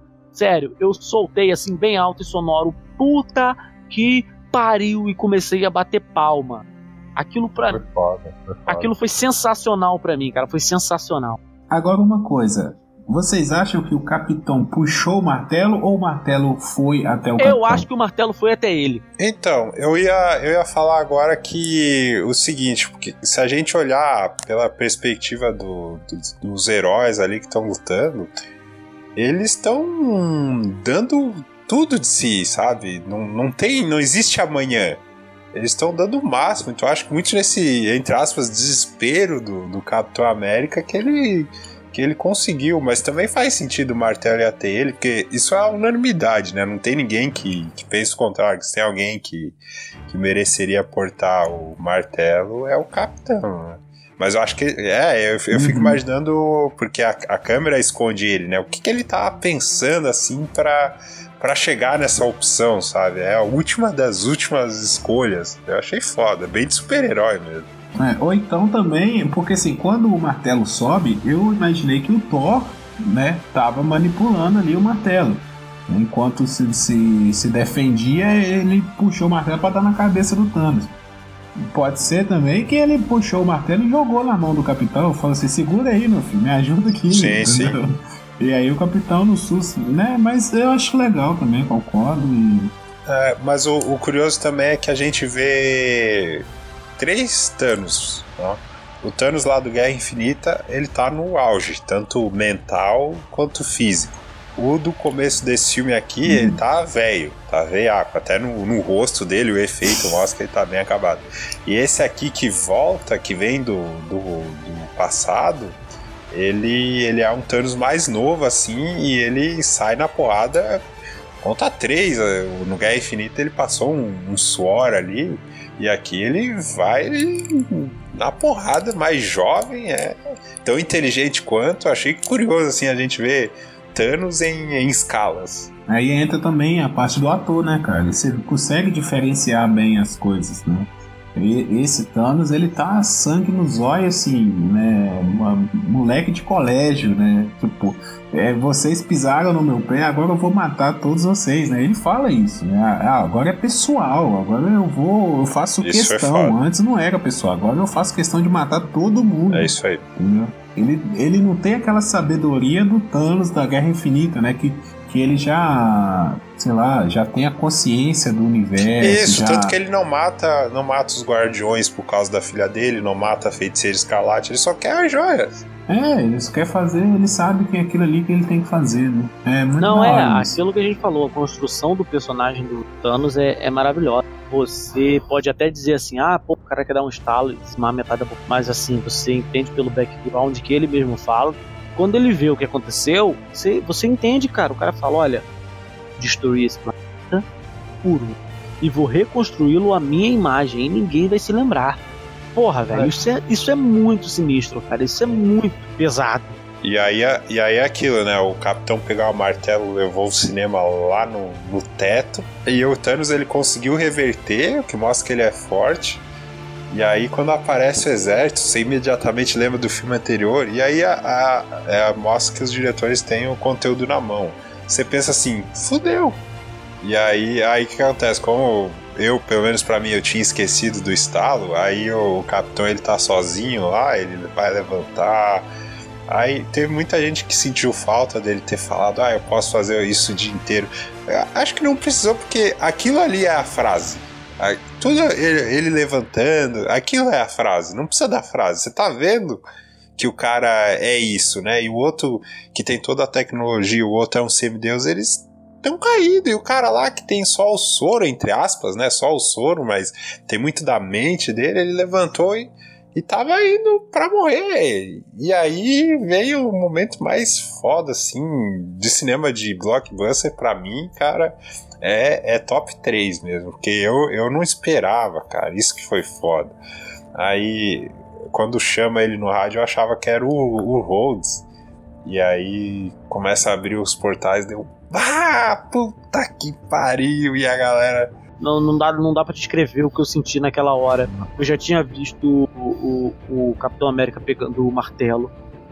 Eu já tava louco de, de excitação, de, de loucura, de euforia. E aí o, o, o Sam, né, que é o Falcão, fala: Capitão, à esquerda. À esquerda, né? Acho que é isso que ele fala. E aí, cara, abre os portais e chega, galera, todo mundo. Não é um ou outro, é todo mundo da Marvel. Todos, todos. Chega o Pantera Negra com toda a galera de Wakanda. Chegam os Guardiões da Galáxia. Chega a, a, a o Homem-Aranha, velho. Porra, chega todo mundo, cara. Velho, que, que cena, cara. O que que esses caras fizeram com a gente? Esses, esses dois desgraçados, esses irmãos russos, cara. Eu, eu, eu, sou fã desses caras, sério. Sou fã desses caras. Eles podem fazer a merda que eles quiserem. A gente pode criticar aí furo de roteiro ou não, mas o que esses caras fizeram nessa cena, nessa sequência, sabe? Que vai do martelo, que vai do martelo até a chegada de todo mundo é, é, fora de sério e acho que nem a própria Marvel vai conseguir reprisar ou refazer algo tão épico. Eu só, eu só queria falar um, uma coisinha rapidinho em cima de, deles dominarem eles, os diretores e o Kevin Feige. Porque é, 600 pessoas lutando contra 600 pessoas, a gente já viu em outros filmes de super-heróis. Só que o que a galera não, não entendia é que tem que ter emoção ali. Então acho que, tipo, é difícil você traduzir, você transpor um, aquele splash page de quadrinho pro cinema. E eles entendem, eles têm tanto domínio no conteúdo que eles, eles sabem até as pausas das piadas, tipo, Homem-Formiga, ah, alguém fez xixi na minha roupa. Pausa, eles sabem que a galera tá indo, e ele fala, é impressionante, cara. Esse time é porque eles sabem que a galera vai rir, eles sabem as cenas que a galera vai vibrar, tipo Thor chegando em Wakanda, eles têm muito, eles conhecem muitos personagens. E quando tem 600 pessoas, quando 600 pessoas aqui, você tem a mesma emoção que você tá lendo empolgado. Eles conseguiram traduzir isso pro cinema. Não é qualquer um que consegue fazer isso. Não, não é não. É por isso que eu falo. Esses, é, a, a galera fala assim: ah, a Marvel tem um, uma formulinha. Bom, que bom para eles que eles têm uma fórmula de fazer filmes que conseguem dosar uh, as paradas tudo num filme só. Você tem um drama sinistro, e você tem o time da piada, e você tem as cenas de massa véi, e você tem tudo num filme só. É, não, e, e aqui nós estamos é, né, fazendo algumas críticas e tal, porque primeiro que o nosso podcast aqui, ele é para detalhar o filme. Né? A gente faz esse podcast, o TV na calçada, ele é feito para isso, pra gente a gente detalha filmes, a gente detalha séries, a gente vai no fundo do, do negócio. Mas é, e também porque já tem, sei lá, uma, duas semanas que a gente viu o filme. Então, e a gente já viu vários reviews, já ouviu podcasts que falaram sobre isso, a gente já participou de podcasts que falaram sobre isso. Então, assim, esse é um podcast que está vindo muito depois. Mas, no dia que a gente saiu do cinema, cara, esse era o melhor filme do mundo. Entendeu? Eu não me lembro de ter saído do cinema numa empolgação desse jeito. Ah, cara, foi, foi poucas vezes. Foi, foi um capítulo do George Martin no quarto livro de, de das Crônicas de Gelo e Fogo que me fez ficar tão animado assim com a história, que me fez falar, puta que pariu, que, que da hora isso aqui, sabe?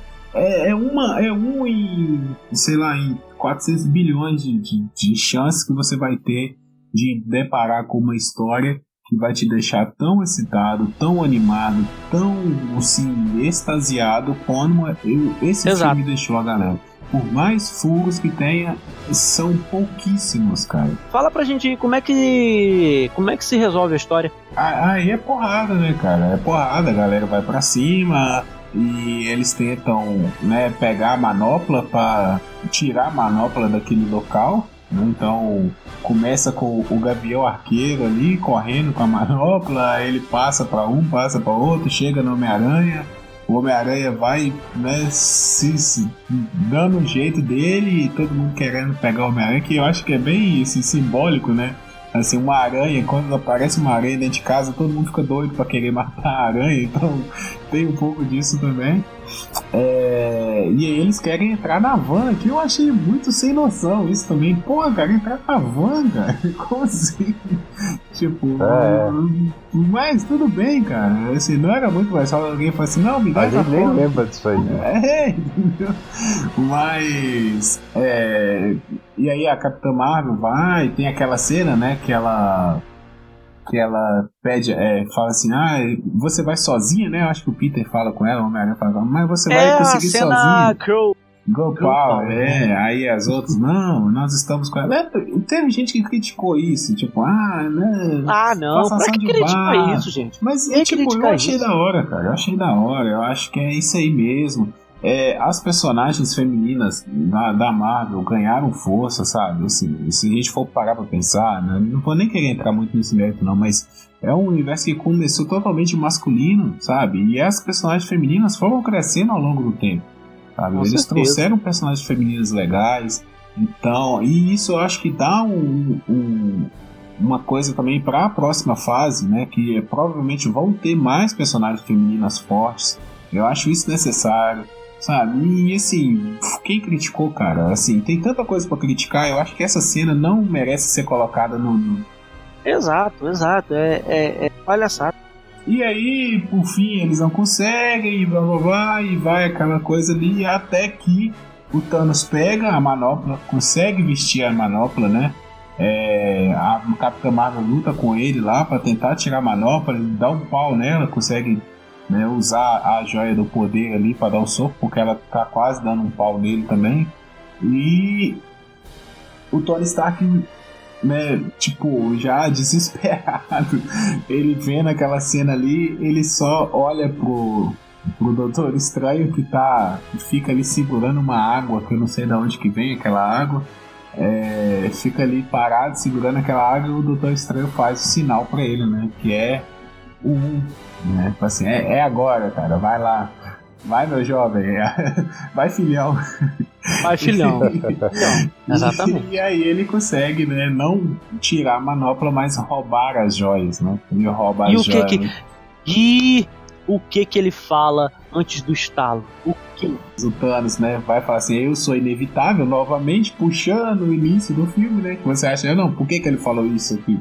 Bem, ele fala de novo, eu sou inevitável, o estalo não funciona, e o Tony Stark fala, e eu sou o Homem de Ferro que fecha o arco, é o, esta- é o estalo que fecha o arco. Você fala assim, é, realmente a jornada foi cumprida, entendeu? É o, é o Bilbo voltando de volta lá no... no- chegando no, no condado, é o, é o Sam e o. Frodo também, sabe? É aquele momento que você sabe assim, não, a jornada foi cumprida, é isso aí, Uhum. estamos em casa, é, né? E, e aí o estalo acontece, o Thanos é, vê aquilo que ele provocou, né? Sendo revertido contra ele, então ele prova do próprio veneno, né? tem isso, aceita a, a, a derrota, né? Senta e chora, e a história termina aí, cara. É assim.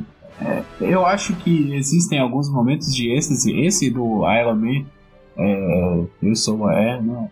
Eu sou o Homem de Ferro. É foda, cara, porque o Homem de Ferro, querendo ou não, cara, ele reacendeu, sabe, a galera. Assim, foi depois de muito tempo. A gente tinha filmes de de super-herói, a gente tinha o X-Men, mas vinha a trancos e barrancos. A gente tinha o Homem-Aranha, mas vinha a trancos e barrancos.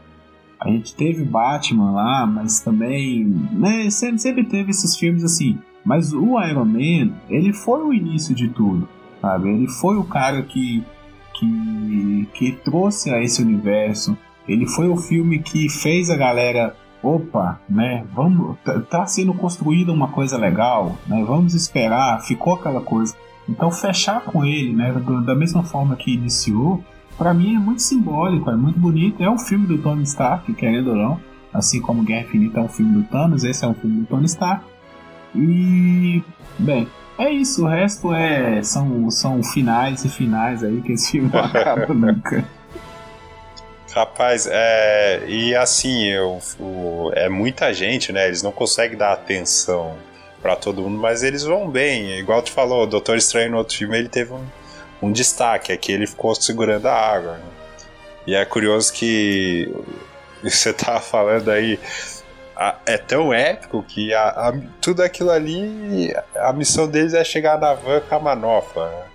E eu pensei agora, cara, conversando aqui, que tipo, pô, tem 600 pessoas lá que fazem portais, né? Não dá pra jogar. Não dá, não, eu vi gente falando isso. Não dá pra criar um portal no meio do Thanos e cortar ele no meio ali acabou. É. Mas, mas sabe o que é isso, Michael? É a carta do cara que viu o final do filme. O Doutor Estranho, eu falei e comentei isso com o Matheus. O Doutor Estranho, ele tem a mesma carta do Bran lá no Game of Thrones. É o cara que já viu o futuro. E quando você tem esse cara que já viu o futuro, o roteiro se salva. Porque ele vai falar não assim: não, certo. tudo tinha que ser daquele é, é. jeito. É. Entendeu? Tinha que ser daquele jeito. Era a única chance. É, ah, se fizer um portal. Ah, se fizesse portal ia acontecer isso, aí não dá. Doutor Estranho viu. É, é o resumo. Não, Doutor Estranho. É, entendeu? É, uma, é um super combo, cara. Não, não tem o que falar. Quando o cara viu o futuro, viu? É isso aí que tinha que é. acontecer, sabe? O roteirista se salva. A não ser que você tem dois loucos e beleza, vamos contar daqui até 14 milhões.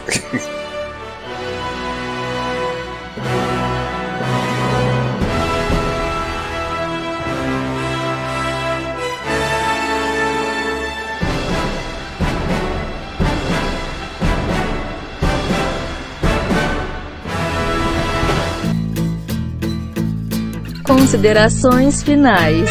Então vamos lá, né? O, pode ser o Michael? Oi. Fala pra gente aí nas suas considerações finais o que, que você literalmente não gostou do filme. Fala pra gente também a sua cena favorita e fala também pra gente o que esperar do futuro da Marvel, que é pra gente poder já passar a régua. Aham. Uhum. Não, tranquilo. Que eu não gostei do filme é difícil achar. Eu gostei de tudo. Pode parecer absurdo. Claro, conversando tem a ressalva outra, mas como um pacote completo, eu gostei desse filme. Ele não é o meu preferido, assim. Eu prefiro o Guerra Infinita. Fecharam bem, marcaram época. A cena mais marcante para mim é, é difícil, porque eu, esse filme eu, eu, passei a gostar muito assim do Capitão América de, do Soldado Invernal pra cá, então eu fico meio dividido entre ele pegar o martelo e a galera voltando. Mas eu fico pela galera voltando porque essa cena acho que posso estar errado, mas talvez ela, ela seja pra história aí do, dos blockbusters, ela vai ser lembrada por muito, muito, muito, muito tempo, assim, cara. Porque não é só juntar várias pessoas, é ter emoção ali. Eles voltaram no momento perfeito pra galera se emocionar e tipo, yeah, agora vai. Na minha sessão teve uma galera. E tem a frase também, é, né? exato. Na minha, na minha. Que eu não ouvi, inclusive, de tanta gritaria que teve. Na minha, na minha sessão, a galera, é, chupa Thanos. A galera voltando, tava todo mundo assim. Tava todo mundo assim, chupa Thanos, quero ver agora. Foi, foi foda, cara. É só um filme assim que proporciona essas coisas. Essa é minha cena favorita. Confesso a vocês que eu não tô tão empolgado assim pro que vai vir. É difícil explicar porquê. Eu sinceramente não sei.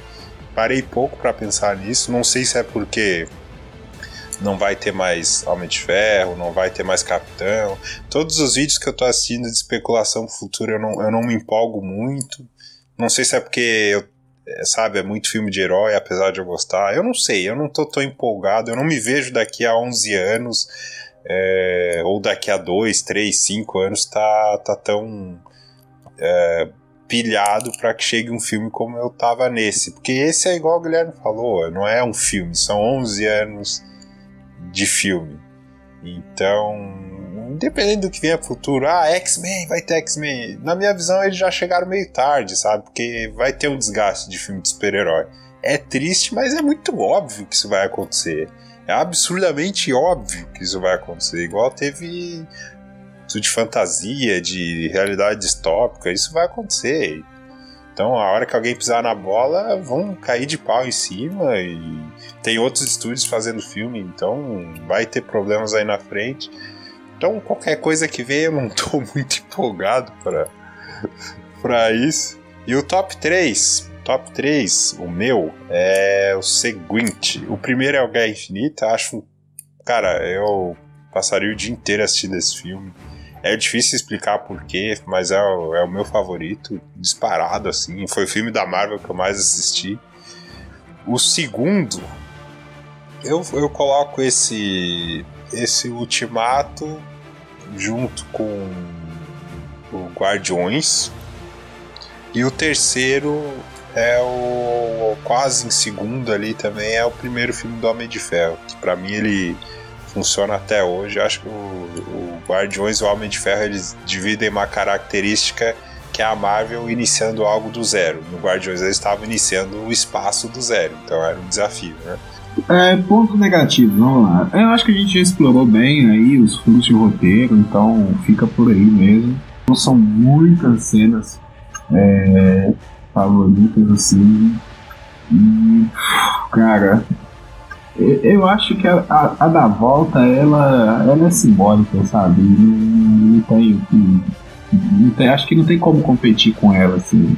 É, é aquele momento que todo mundo sonha, sabe? Você vê o, os heróis reunidos e partindo para cima.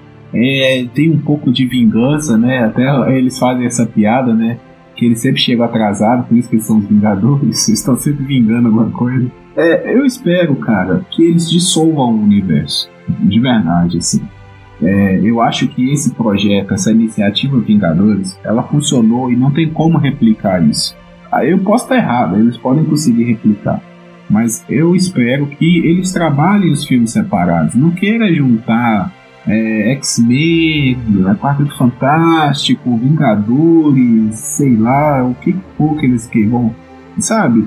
cara, vamos trabalhar na humilde agora? Vamos trabalhar, sabe, as coisas menores? Vamos fazer tipo o que o, fizeram com o filme do Logan, por exemplo? Porque aí quando você dissolve o universo, você pode trabalhar cada um na sua característica, sabe? Não necessariamente os, os filmes precisam se comunicar, então você pode dar peso diferente de, de emoção ou de comédia. Lógico, um, ali, um aqui outro ali, eles se comunicam, né? Por exemplo, o Thor Ragnarok, ele fez isso muito bem, sem precisar ser um filme de Vingadores. Ele uniu dois é, heróis em um filme só e funcionou, sabe? Se eu, se eu não me engano, foi só nesse no Capitão América que reuniu heróis sem ser no, no, no, Vingadores, né? Porque no Homem-Aranha até tem o Tony Stark, mas é muito pouco, assim, não faz muita diferença no filme. Então eu, eu espero isso, sabe? Dissolva o universo, vamos trabalhar todo mundo na sua, sabe? Entrega ali na mão de diretores que, que vão saber trabalhar cada, cada característica separada. E eu espero isso, de verdade. Eu não, não gostaria de um, de um universo inchado, porque aí vai inchar mais ainda. É... E os filmes favoritos? É Guerra Infinita, não tem como, é o, é o ápice aí. E Pode ser Ultimato também, por causa da, da emoção. E o Vingadores 1, porque também é aquela coisa, né? É a primeira vez que a gente viu os heróis caindo no pau junto e foi também. Infelizmente eu não vi esse filme no cinema, é, mas sim, foi super divertido. Foi a primeira vez também que a gente teve esse impacto, né? a gente fala, o Michael falou tanto de primeiras vezes aí, né? primeira vez do, que o Homem de Ferro inicia ali o universo, Guardiões também. E o Vingadores ele tem essa primeira vez também. O Vingadores 1 é a primeira vez que se reúnem todos esses heróis aí que a gente tanto aguardava. Beleza? E você, Matheus? Eu não gostei de como eles trataram a viagem no tempo. A gente falou muito disso, mas eu queria deixar claro. Assim, não é nem pelo fato dos furos. Isso aí a gente aceita, já passou é o que é, o filme não é o que a gente queria, o filme é o que ele foi. Né? A gente conversa aqui depois é, sobre o que a gente achou, mas ah, devia ter sido assim, não, ele devia ser o que ele já foi, o produto já tá lá, tá? Aceita que dói menos. Mas eu não gostei deles desmerecerem é, é, todos os outros filmes de, de volta de, de, viagem no tempo, né? Eles citam De Volta para o Futuro, eles citam Século em 43 Minutos, eles citam até aquele filme lá do Christopher Reeve, lá, o em algum lugar do passado, né? E desmerecem tudo isso para poder criar sua própria versão de viagem no tempo e eles mesmos se contradizerem. né? Embora os irmãos russos depois venham dizendo, ah, não, porque a viagem no nossa é assim é assado.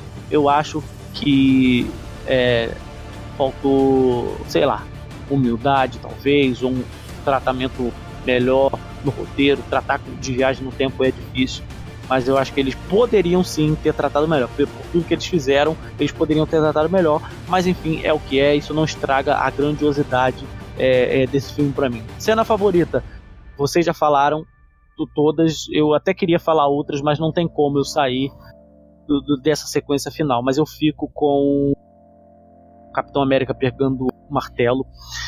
Faz uma rima na narrativa lá com o Era de Ultron, que é um filme bem criticado, né, de, de toda essa saga.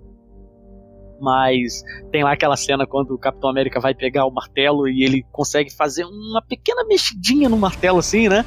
E aí o Thor dá até uma olhada assim, tipo, porra, qual é? É, mas aí, ô, ô Matheus, desculpa te cortar, mas é, aí até ressignifica aquela olhada do Thor, né? Porque muita gente achou que ele tava preocupado, mas na verdade ele poderia estar pensando, opa, isso aí pode ser útil alguma hora, né? Esse cara aí com. Cena favorita para mim não tem como não falar do martelo, acho que para mim foi sensacional. Cara, eu levantei, eu, eu levantei, eu tava com um amigo meu. e a gente tava tipo duas crianças assim, a gente botou os pezinhos para cima, sabe, criança vendo vendo desenho na sala. A gente botou os pezinhos para cima, assim, e ficou igual duas criancinhas assistindo o filme. Aí a gente se olhava e tava os dois com aquela cara de perplexo e, e se emocionando com tudo que acontecia. E aí a gente, porra, velho, a gente não acreditava no que a gente estava vendo, cara foi aquilo que, assim, foi sensacional. Foi, foi um momento de, de emoção que eu passei no cinema que eu, eu fico feliz de ter vivido até aqui para poder apreciar esse momento. Foi sensacional. Quando ele pega o martelo, eu, eu, eu, só, eu só consegui, tipo, gritar e meu amigo cutucava ele do, do meu lado, tipo, caraca, velho, ele pegou o martelo, puta que pariu, velho. Foi sensacional, essa cena é épica. E assim, jamais eu, eu, eu, vou, eu vou esquecer disso. Eu vou esquecer disso. É, pro futuro, vai vir coisa grande aí, a gente sabe. É, com, com, tudo que tá acontecendo, a, a Disney comprou de vez a Fox, a gente vai ter X-Men, a gente vai ter Quarteto Fantástico, eles vão introduzir essa galera de alguma maneira, a gente não sabe como, eles já expandiram aí para o universo paralelo, então talvez vai ter uma vertente para isso né, uma, uma, uma facilidade, né? Ah, traz a galera de outro universo e pronto. Que seja. Vou achar meio X-Máquina? Vou achar. Mas eu quero ver os X-Men, cara. Eu quero ver o Wolverine tretando com o Hulk. Eu quero ver tudo isso. Eu quero ver o Coisa caindo na porrada com o Hulk. Eu quero ver. Eu quero ver isso. Eu quero viver para ver isso. Que bom que tá todo mundo junto na mesma casa agora. Espero que a Sony não, não encha a porra do saco e queira o Homem-Aranha de volta. Deixa o Homem-Aranha na mata, deixa, tá? Por favor, não faça isso, Sony. Não se meta. Tá dando certo, vocês estão ganhando dinheiro, tá? Só isso que eu falo. Sony que tá ouvindo o nosso podcast aqui. Teremos coisas grandes, tá? O universo já era grande e agora se expande muito mais. Com o Quarteto Fantástico vem Galactus, com os X-Men vem Apocalipse, vem Fênix, vem tudo. Eu espero coisas grandes e pelo que o Kevin Feige fez até agora, eu quero dar um beijo na boca desse cara. o que ele fez até agora, ele vai saber reger esse universo que ficou ainda maior. É, é, eu espero que ele saiba, eu espero que ele consiga trabalhar em cima, em cima do, de, de, tudo que ele tem, né, todas as cartas que ele tem é, nas mãos para trabalhar. Top 3, vamos lá, é difícil falar. Top 3, porra, é muito filme bom, mas eu fico com esse filme que a gente acabou de assistir.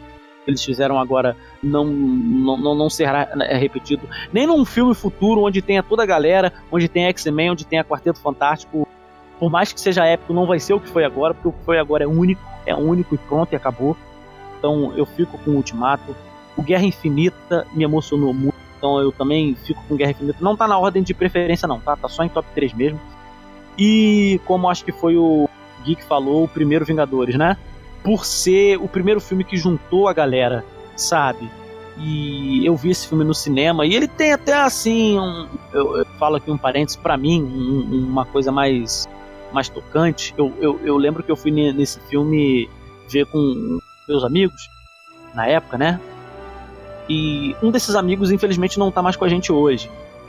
Ele, ele, ele faleceu.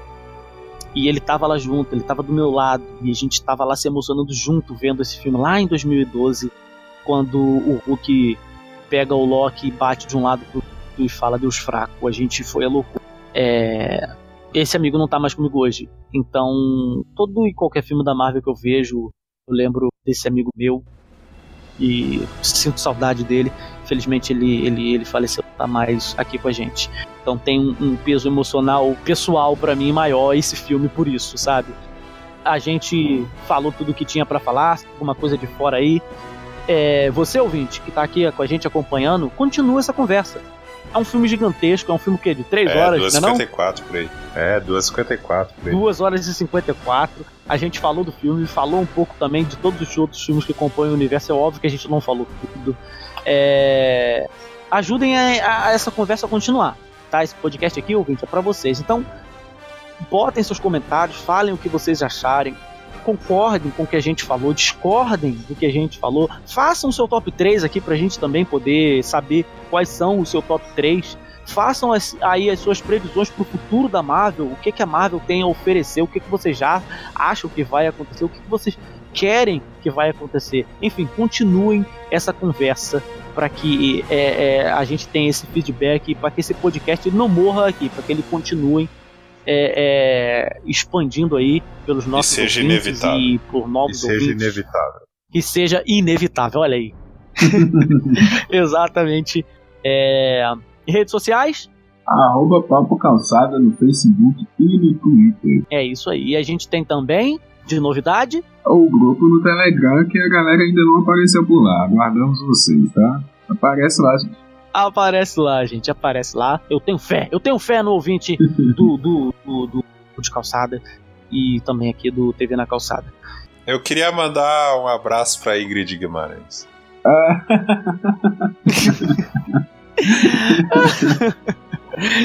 então tá. É isso aí, galera. A gente fica por aqui. Foi um prazer falar desse filme vocês. Espero que vocês tenham gostado do nosso papo, da nossa resenha. Não esqueçam de compartilhar, mostrem para as pessoas esse podcast, mostra para quem não conhece o podcast. Exato. Ah, Matheus, é, por favor, peça para o ouvinte comentar também a questão mais importante desse podcast.